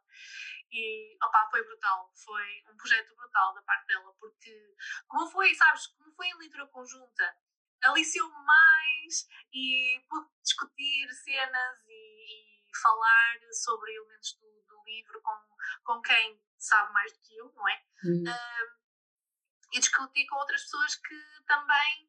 Uh, a Sofia, eu li com a Sofia, a Sofia, pronto, temos mais ou menos o mesmo gosto, gostamos de fantasia, ela é um bocadinho mais sci-fi. Um, e, e, tem, e, tínhamos a Sam também, mas a Sam é muito mais, lá está, thrillers e, e afins. Ou seja, tínhamos um, background literário um bocadinho diferente, uhum. uh, o que foi extremamente interessante. Imagina, uh, estarmos a ler não é? um livro com backgrounds diferentes uh, e, e, a, e, a, discutir, o que me aliciou muito mais. E, e, depois eu estava a ler e eu assim, oh, mas afinal isto não é, não é assim tão denso, não é assim tão. não é assim tão uh, pesado como eu pensava que seria, que estupidez. E apercebi-me que não, que não podia ter, uhum. não podia ter esse preconceito de todo. É, eu às vezes penso assim naquela de é, porque é que as pessoas têm medo de clássicos, de certa maneira, porque. Mas é muito por isso, eu acho que é, é muito, muito, muito por isso. É assim, eu cresci porque... a ler clássicos e eu, eu li clássicos quando, era, quando eu era miúda, porque a coisa é que eu sou de 87 uh, e a gente não teve assim a minha geração, digamos, do fim dos anos 80. Eu sou de 88. Ah, de 88? Ah, ok, então pronto. A gente nunca teve assim tanto aí como esta malta tem agora. Não, de nunca não. Nem nunca na vida. Assim, por exemplo, quando o Harry Potter saiu, eu já tinha lido, estava no início do Senhor dos Anéis.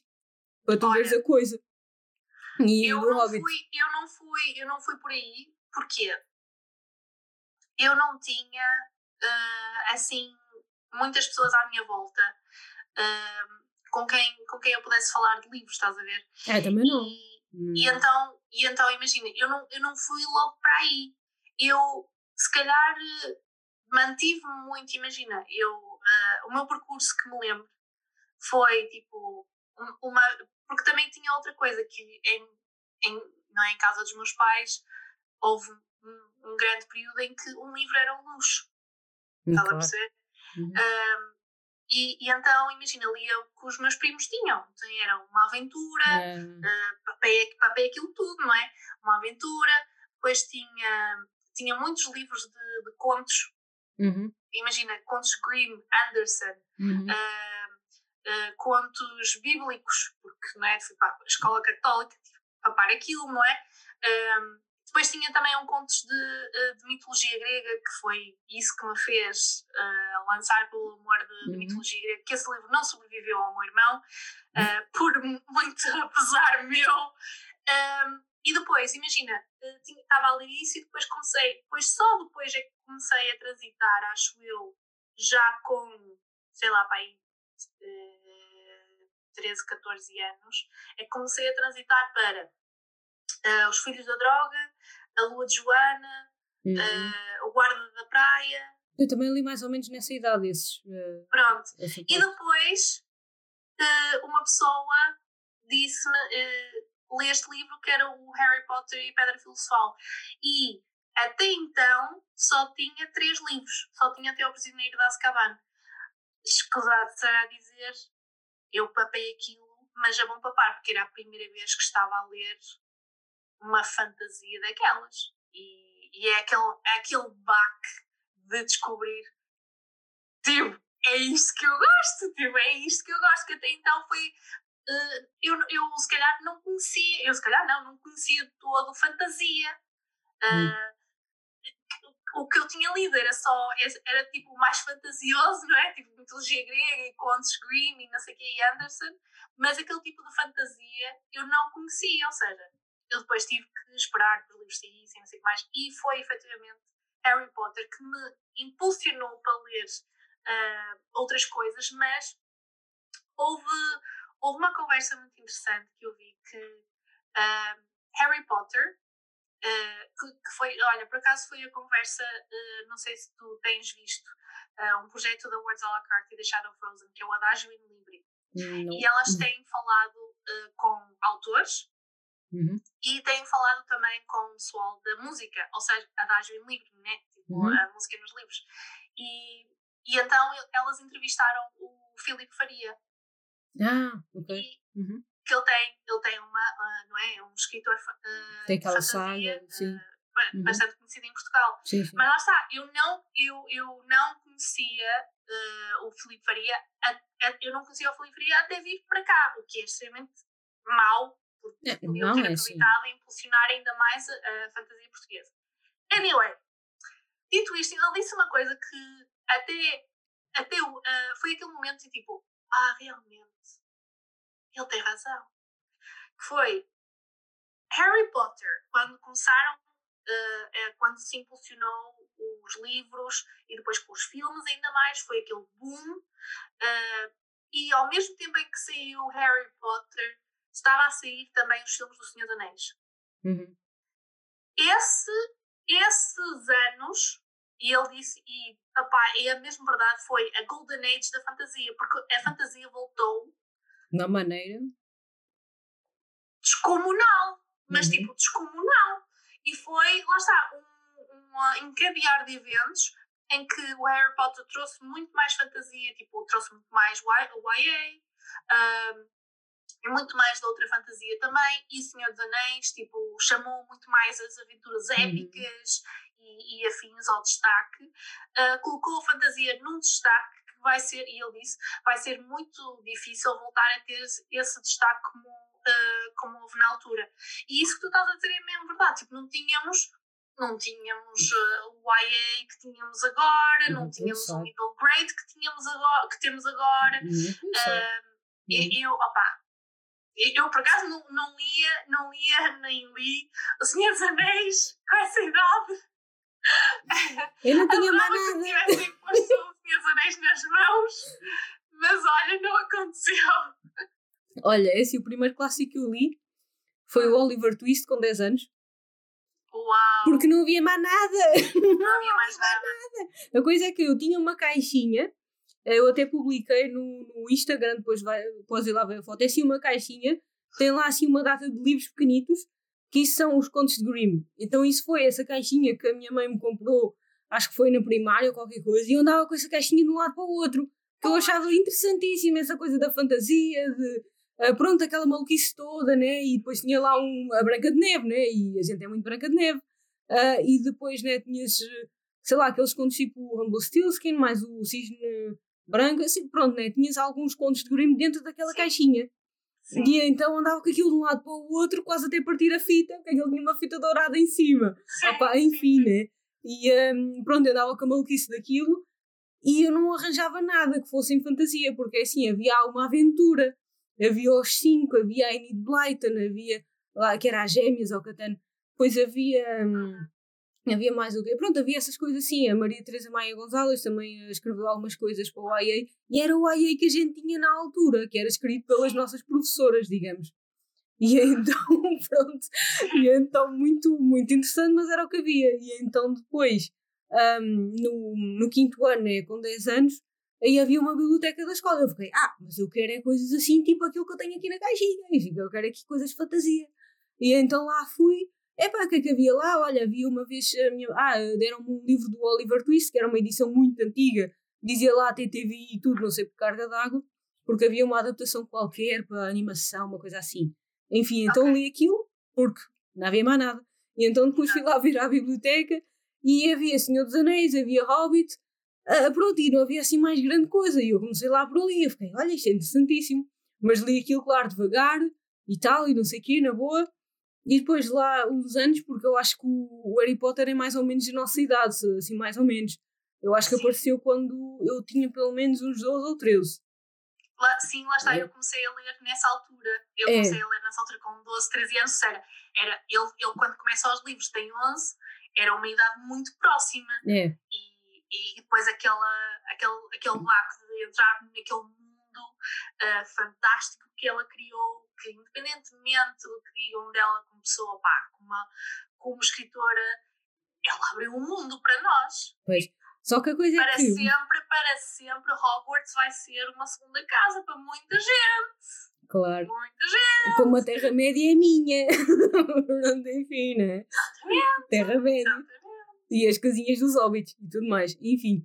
E Ah, então por depois. acaso, por acaso eh, ligando dois assuntos que tu falaste, tu que, que leste, sim, que é outra coisa que ainda não aconteceu, é eu ler O Senhor dos Anéis. Ah, mas isso é porque, mas isso é porque eu, eu não gosto de ver os filmes primeiro e ler os livros depois. Ah, então eu tenho estado a não ver os filmes para poder ler os livros e assim coisa eh, está, está esquecida dos, dos, dos filmes. Mas foi uma coisa muito interessante que li recentemente, quer dizer que o Tolkien era ah, a falta, como é que ele disse? A falta de representação né, de, ah, de personagens femininas no, no, no Senhor dos Anéis. Uhum. E, e é assim, que é aquela coisa, tipo, se sabem um bocadinho da história de Tolkien, ele cresceu, foi para uma escola só de rapazes, foi para um, um meio de, de escola superior em que só existiam homens, uh, os escritores que havia na altura eram só homens, porque infelizmente era o privilégio que É companheiro do C.S. Lewis, se tu fores a ver, né? Das crónicas de Nárnia, o companheiro de, de Tolkien é o C.S. Lewis. Eles, eles escreveram as, as coisas na mesma altura. Ele estava também a contar aquilo para. Eu acho que eram os filhos dele, eles eram três rapazes, ou seja, eles eram todos rapazes. E então, claro, né? Ele tinha que. E era por causa disso. Eu acho a história, eu acho a história tão bonita de que o Tolkien começou a escrever Uhum. não porque tinha uma história para, con- para contar, entre aspas, mas porque os filhos que estavam a começar. Então, mas tu sabes que po- esta porta era azul e agora estás a dizer que é verde. Tipo, eu, vou ter que escrever, vou ter que escrever para não esquecer que estou a dizer aos miúdos, resposta aos miúdos. adoro, adoro isso. É, E depois, aí. isso, isso evoluiu. Opa, é, é, só, é só fantástico nesse aspecto. Como uma história para crianças, não é? Ah, nasceu todo, todo um mundo. É, Ele estava ele a contar aquilo às crianças para entretê-las enquanto elas estavam enfiadas num bunker, né? Que foi assim mais um período negro da história. Enfim, Sim, aí no. UK. E então eu achei isso lindo, né? Ele estar a. Depois é que eu fui Aliás, saber na disso, né? Nárnia também aconteceu. É, é, é exatamente isso. É ah, exatamente isso. ah, agora por causa do Harry Potter. Ah, então, o Harry Potter, ah, eu li o primeiro, que foi aquele ah, Pedra Filosofal, ok? E eu fiquei, ah, porreiro, ok. Depois tive de esperar não sei quanto, e então lá, lá consegui arranjar não sei de onde da Câmara dos Segredos. E então ah, depois li aquilo, depois tive de esperar uma data de tempo até que saísse lá o prisioneiro da Azkaban. Eu fiquei, porra, eu agora vou ter que estar aqui à espera do prisioneiro da Azkaban até, até amanhã, ah, que se lixe. E então depois ah, que se lixe, e então mais tarde fui ler o prisioneiro da Azkaban. E parei no prisioneiro da Azkaban, filho. Azkaban, não? Parei lá. E, não, e ainda não continuei. E então eu queria propor um desafio. Ok. Ah, eu acabo de ler o Harry Potter e tu lês o Senhor dos Anéis. Ah, mas eu vou ler. Ai, mas é que sem dúvida, filha. Eu, sou- eu se calhar não era para eh, dizer, não é? Mas vou dizer, porque a outra Mafalda vai organizar um mega, um mega projeto este ano, que é Ah. ler Senhor dos Anéis. E. eh, não sei se tenho aqui escrito, senão eu digo-te que vai ser.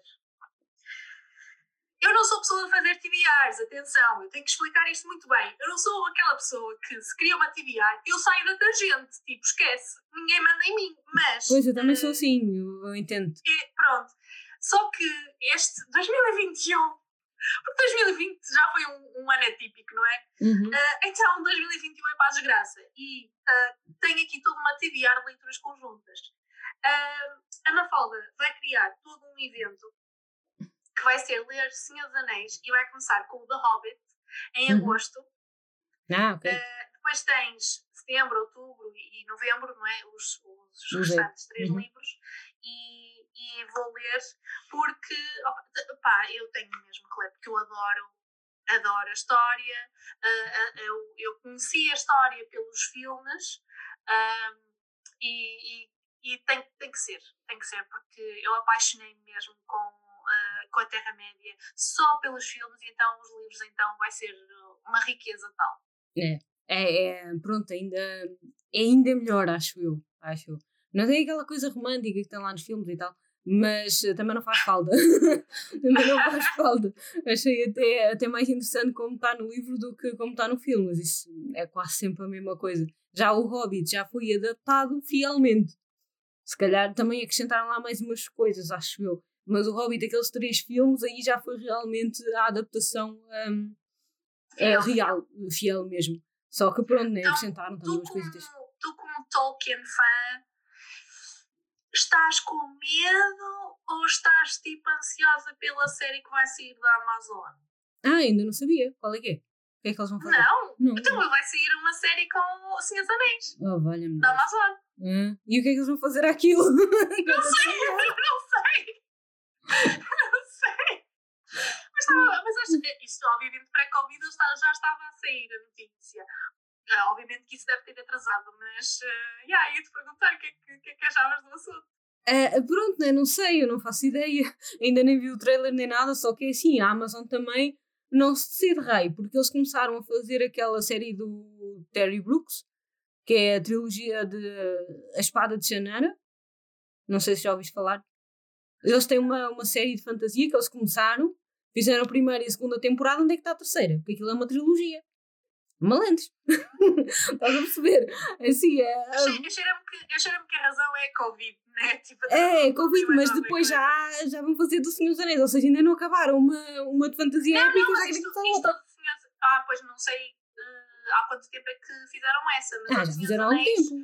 Uh, a Senhor dos Anéis eles já, estava, já tinham anunciado já há bastante tempo. Ah, ok. É, mas uh, essa do Janeiro. tempo, acho que pré-Covid. Ah, ok. Não, não vi, não vi realmente. Se eu tivesse visto, não tinha dito. Mas, uh, né, pronto, né, não acabaram uma, já estão a querer começar a outra. Né, isto é a Amazon. A Amazon é assim também, é um bocadito, é um bocadito de coisa, enfim. Vamos a ver o que é que vai sair daqui.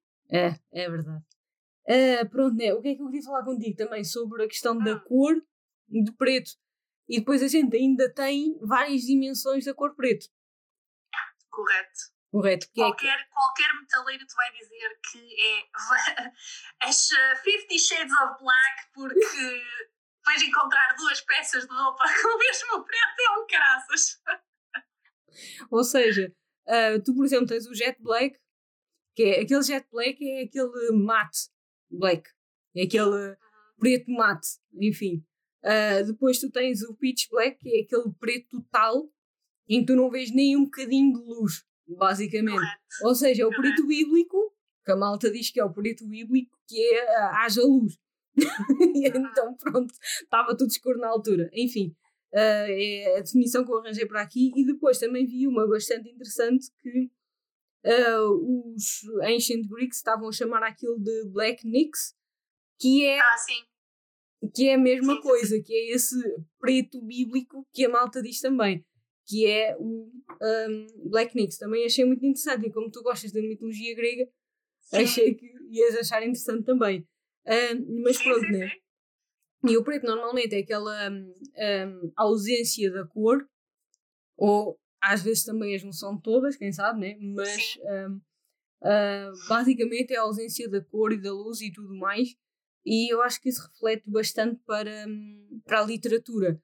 Ah, porque se tu fores estar, como nós estávamos aqui a associar em termos de história, em termos de literatura e de muito mais, de que tu podes uh, associar o negro com várias coisas um, que tu associas, um, que eu associo, uh, e enfim, e há várias concepções para tudo isso, e, um, e pronto, né, depende de cada um, claro, mas uh, tu vês sempre o negro como a ausência de sentimento a gente vê sempre o negro como alguma coisa de. ou preto em, em termos de cor, um, a ausência de algo e a presença, se calhar, de uh, coisas mais negativas, como um, sofrimento e algumas coisas assim associadas e coisas mais negativas. O que eu acho. Achas uh, que a conotação negativa tem a ver também com a nossa, uh, o facto de nós termos crescido numa cultura católica? É, esse também era isso que eu ia escapar aí. porque a parte, de, a parte do catolicismo também uh, nos faz associar que o preto é uma coisa satânica ao raio, né? Uh, e depois associas outras cores como branco à pureza e tudo mais, e isso, isso é o outro. Enfim, já são coisas um bocado datadas, uh, que, mas que ainda influenciam hoje na nossa cultura. Com tanto certeza. na literatura como em filmes e tudo mais, e, e às vezes até a, a conotação de uh, chamar a pessoa por essa cor. Daí que eu não acho interessante e acho bastante apreciativo quando a gente chama uh, a pessoa por essa cor uh, pela sua etnia, entende? E então já foi uh, com essa conotação da Igreja Católica, porque foi a Igreja Católica que impulsionou todo esse tipo de cruzadas e todo esse tipo de descobrimentos e tudo mais, que conotaram a etnia com essa cor, entende? E então por isso um, nós ainda sofremos bastante com esse tipo de conotações datadas nós ainda sofremos bastante com esse tipo de conotações assim um bocadinho um, assim datadas realmente, porque não, não faz, já não faz sentido. Antiquadas já não faz sentido hoje em dia. Uhum. Uh, eu acho que a gente devia de, um, em vez de estar a martirizar e em vez de estar a punir uh, ou de excluir a cor de toda a história e de conotá-la como negativa, de analisá-la e saber o que é que essa cor transmite e lidar com esse tipo de sentimentos, que realmente esses sentimentos de vazio, esses sentimentos que a gente acha que é negativo, mas que também fazem parte da nossa vida, uh, e analisar a, toda a parte histórica que a gente associa a essa cor também. Correto, correto. Olha, só espero que efetivamente evoluímos. Uh, em sociedade para que isso, efetivamente, esses tipos de preconceitos uh, acabem. Mas é um, bocadinho, é um bocadinho difícil porque existe, um, uh, ah, lá está, muito, muito background em termos de cultura. Uh, por exemplo, na nossa cultura, o preto sempre foi considerado uma cor de luto. mas se fores ver em culturas asiáticas, é o branco, que é uma, uma, uma cor de luto. Uhum. E, e isso é que é, é, interessante, não é? Obviamente, conhecer várias culturas e saber, saber estas, estas diferenças, um, mas é uma tristeza muito grande minha uh, o facto de nós termos perdido tanto a nível de, de história. Olha, até relativamente uh, à nossa história portuguesa. Uhum. Uh, não sei se. Tenho um livro lá em cima, não te posso mostrar. mas, tu, mas eu vou-te dizer o nome. Uh, com certeza já viste um, olha, uh, voltando a falar do Adagio Livre da Words à la carte e da Shadow Frozen, elas vão organizar em março, estão a organizar em março, uma leitura conjunta do Morse Amour, da autora Sónia Ferreira, que elas entrevistaram. Hum. Uh, foi a primeira entrevista que elas fizeram. É aquele livro uh, lindíssimo que estavas a anunciar na história, sim, sim. Sim, muito sim, lindíssimo. E, e é assim, uh, eu, eu, eu posso dizer agora, porque também, pronto, vamos começar a leitura conjunta para a semana, mas eu já comecei. E então, porque, pronto, não é? Quer dizer, uma pessoa está excitada de, a ler o livro um, e, e então, para as pessoas, olha, por acaso, esse livro eu associo também uh, a cor, a cor, uh, a cor negra. Uhum. Porque, opa, tudo, toda a atmosfera do livro uh, também, também me puxa para aí. E então tu perguntas-me assim, então e a história do livro é o quê? Eu, a história do livro pelo que eu percebi na entrevista e pelos uh, os primeiros capítulos, que acho que tu também só estou para aí no quarto ou no quinto capítulo. E logo assim, no primeiro capítulo, eu deito as mãos à cabeça, a sério, eu deitei as mãos à cabeça, porque eu pensei assim, ai meu Deus, eu não sei nada disto. Nós temos tanta informação a nível de mitologia grega, mitologia nórdica, uh, mitologia egípcia, mitologia egípcia, ok? E tu pensas assim, nós temos esta mitologia toda. Sabes alguma coisa da mitologia portuguesa? A mitologia lusitana? É, sei um bocadinho, só um bocadinho, um bocadinho, um bocadinho. Eu não sabia nada. Eu, eu comecei a ler o livro e eu assim, eu não sei nada. Como assim? Eu não sei a minha própria mitologia. O quê? comecei, tipo, olha, comecei a falar uh, com com a. Porque obviamente não podia dizer isto à, à e à Shada, porque quer dizer, já comecei a ler, ali, comecei a ler o livro fora do tempo, não é? tipo, já, estou, já estou ali com uma falta. Uh, então fui dizer à, à Mafalda e à Sofia, tipo, o quê? Mas eu não sei nada. Como assim? Tipo, eu não sei nada da nossa mitologia. Antes, não é? Obviamente, de, do cristianismo e afins, tipo, uhum. não sei nada. Nós, nós temos alguma informação? Existem livros sobre isto? É, existem, mas são todos, eh, são todos, né? Tu sabes como é que as coisas são. A nossa religião católica é demasiado forte e demasiado punitiva. Eles até puniram Saramago. Enfim, entendes? Não, não é para. Sabes como é que eles são? Porque, e, e, e lá está, a cena fixe das leituras conjuntas é mesmo isto, porque eu comecei a falar que, efetivamente, no norte de Portugal, eu sou de Trás-os-Montes, uhum. E existe, imaginem, em Trás-os-Montes existem os caretos, que não sei se tu sabes o que é. Uh, não, mas eu sei que, sabes aquele, aquele ritual que há uma data de moços que andam para aí vestidos de, uh, sei lá, não para aí vestidos de monstrinhos e não sei o quê. Isso sei que é alguma coisa mitológica. Pronto, isso sei que tem origem. São os caretos, são os caretos, hum. eles têm tipo um, uh, bells. E agora como é que se diz bells em português? Sinos. Sinos. Sinos? Uhum. Pronto, sinos, mas aqueles sinos tipo os sinos das vacas. Dos badalos. É, os badalos. Sim, e uhum. badalos, whatever. E então uh, tens os caretos, tens, por exemplo, em Montalegre tens uma celebração pagã, ainda existe, que é a Sexta-feira 13. Todas as Sextas-feiras 13, de, de, não é? Ao longo dos anos, eles fazem uma mega celebração pagã uhum. nas Sextas-feiras 13. É muito fixe, aconselho vivamente, uh, obviamente pós-Covid, quando a gente puder. Um, mas é fantástico. E, e sempre me questionou, género, como é que estas celebrações, estas tradições conseguiram sobreviver uh, ao longo, não é? Ao longo de quando o, Cristo, o cristianismo uh, e, a igreja, e a igreja se estabeleceu em Portugal. Uhum. Uh, também, também tem um pouco a ver com a nossa atitude como transmontanos, porque nós temos um dizer que está uh, literalmente escrito na, na, pedra, que é para cada marão manda os estão. E então, tipo, para cada montanha, uh, o pessoal que está fora da montanha não manda, né? tipo, nós é que sabemos. Uh, e houve, houve, certas tradições que efetivamente uh, prevaleceram, tipo, a cena dos caretos tem uma história a nível, a nível de, de, de celtas, não é? Que os celtas efetivamente estiveram também no norte de Portugal e no norte de Espanha, obviamente, e por ali fora. Um, e isso conseguiu sobreviver. E eu, ao ler o, o, livro da Sónia Ferreira, eu disse assim: ai meu Deus, eu não sei nada. Eu não sei nada. E eu, gente, meninas, digam-me tipo, onde é que eu posso ir. É, agora quer ler isso, agora quer ler isso. Eu estou a ler, assim, obviamente não posso dizer se o livro é bom ou é mau, mas já suscitou, tipo, toda esta, esta reação em mim. Uhum. Esquece.